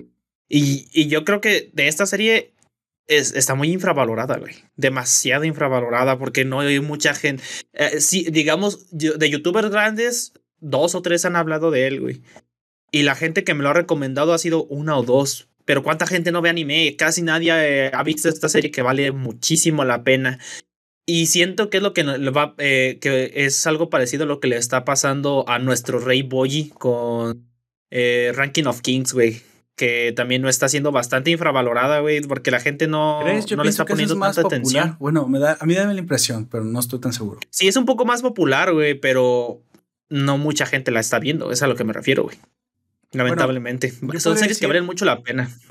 que en el caso de Osama Ranking, sí tiene una, una estética que no todo el mundo le va a atrapar. Podría pensar que es más de nicho, pero creo que O Taxi sí es más generalista porque a, más personas les gustan los thrillers. Lo que pasa es que por la. Por, por la estética, ah, lo que me pasa a mí, por la estética de la portada en la que ves como que son furros y eso, y el título, Ese para No. atrás. No es que te eche para atrás, no llama la atención. Porque no es lo mismo que lo veas, más bien creería que Osama Ranking se echa para atrás. O sea, Osama Ranking sí, yo, yo lo vi varias veces. Y- Por el estilo. Pero Taxi es como. "Ah", pero no, no te, no Es te más cuenta, el rato la veo si quieres, no me interesa, no sé de qué es. Pero es más intrascendente. y no es lo mismo que pasa con como Osama Ranking. Quiero, a ver, voy a decir una cosa. Si O Taxi tú la comienzas a ver, te atrapa. Si O Taxi, si Osama Ranking tú la comienzas a ver y no es del tipo que te gusta, te sales en el primer capítulo. En el primer capítulo Osama Ranking la dejas porque ah, ok, es, es así, no me gusta. Y ya sabes más o menos de, de qué se va a tratar. No, no al 100%, pero sí ves que es medieval, la historia va a ser así. Y O Taxi no, porque O Taxi, los furros pierden importancia en el primer capítulo, básicamente. No se trata del mundo furro pas- para, para acabar. Es solamente una. enfermedad que tiene. No es Vista, no es Beastars o Brand New Animal para que se trate del por qué los animales están así. No. Eh, los furros, vamos a decir que es una excusa, nada más, para tener un diseño más original de personajes. Sí, de hecho, no, no hacen referencia a que son animales más allá de la pura percepción del, del taxista. El único que hace referencia a eso es el taxista que lo dice. Dice muchas veces que eres la única alpaca, había una gatita igual a ella, este, eres un gorila, le dice también a su amigo eres un mono tonto, le dice al otro. Son como cinco, y, tampoco lo dice muy seguido, son como cinco o seis interacciones nada más que lo sueltas como algo bien normal, porque para él es normal, güey. Pero cuando, si miras una vez que te das cuenta y miras detenidamente las expresiones de cuando dicen eso, es como de, qué verga. ¿Por qué me estás diciendo gata? Ninguno hace referencia a, un animal. Sol, el único que habla de animales es él. Nadie más menciona animales. Nadie, más. Nadie más lo hace.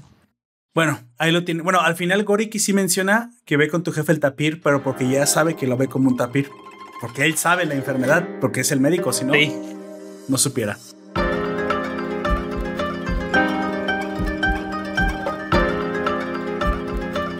Bueno, eh, vamos llegando al final, amigo. Este, vamos, vamos este, dando los agradecimientos.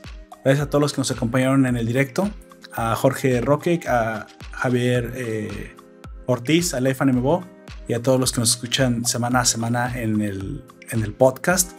También me gustaría recomendarte que te des una vuelta por nuestro Patreon donde tenemos beneficios exclusivos para todos los que nos escuchan.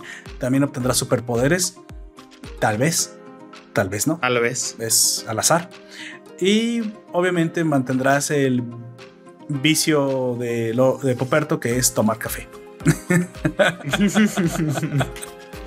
un café no me, me tomo con medio litro al día. Así que, pues bueno, gracias por compártanos. Denos like también, eso nos apoya muchísimo. Con, recomiéndenos. Muchas veces creemos que eh, no, esto no importa, pero créanme, hace, hace la diferencia, sobre todo en los podcasts, que no hay otra forma más fácil de distribuirse más que las redes sociales. Y como dije, las redes sociales, pues Creo que nos estamos desintoxicando de ellas. Y por qué no, si a ustedes les gusta, compartan con otra persona, probablemente les pueda llegar a interesar. En lo que son peras y son manzanas, si tenemos una forma de contacto más directa, nos pueden escribir en YouTube, en los, en los directos, en las publicaciones para para la página. También nos pueden escribir en los comentarios de Evox y también nos pueden enviar un correo electrónico a nacionpoperto.outlook.com donde nos pueden comentar qué les pareció lo que vemos aquí. Puede ser de cualquier podcast que estén escuchando en su momento. Recomendaciones, ¿por qué no? También críticas, todo es bien recibido. Así que nos interesaría mucho escuchar lo que ustedes tienen que opinar. Amigo, tus últimas palabras de este directo. Eh, a la verga va a morir, güey. ¿Cómo sabes? Digo, ¿qué? Por cierto, eh. qué bien te Sí, sí. Este. Me gustó mucho la serie en general, es, atrapante. Lo que más me gustó, como ya dije, es cómo se relacionan entre ellos. Y ya como. Siempre digo cuál es mi personaje de la serie. Oh, y en este.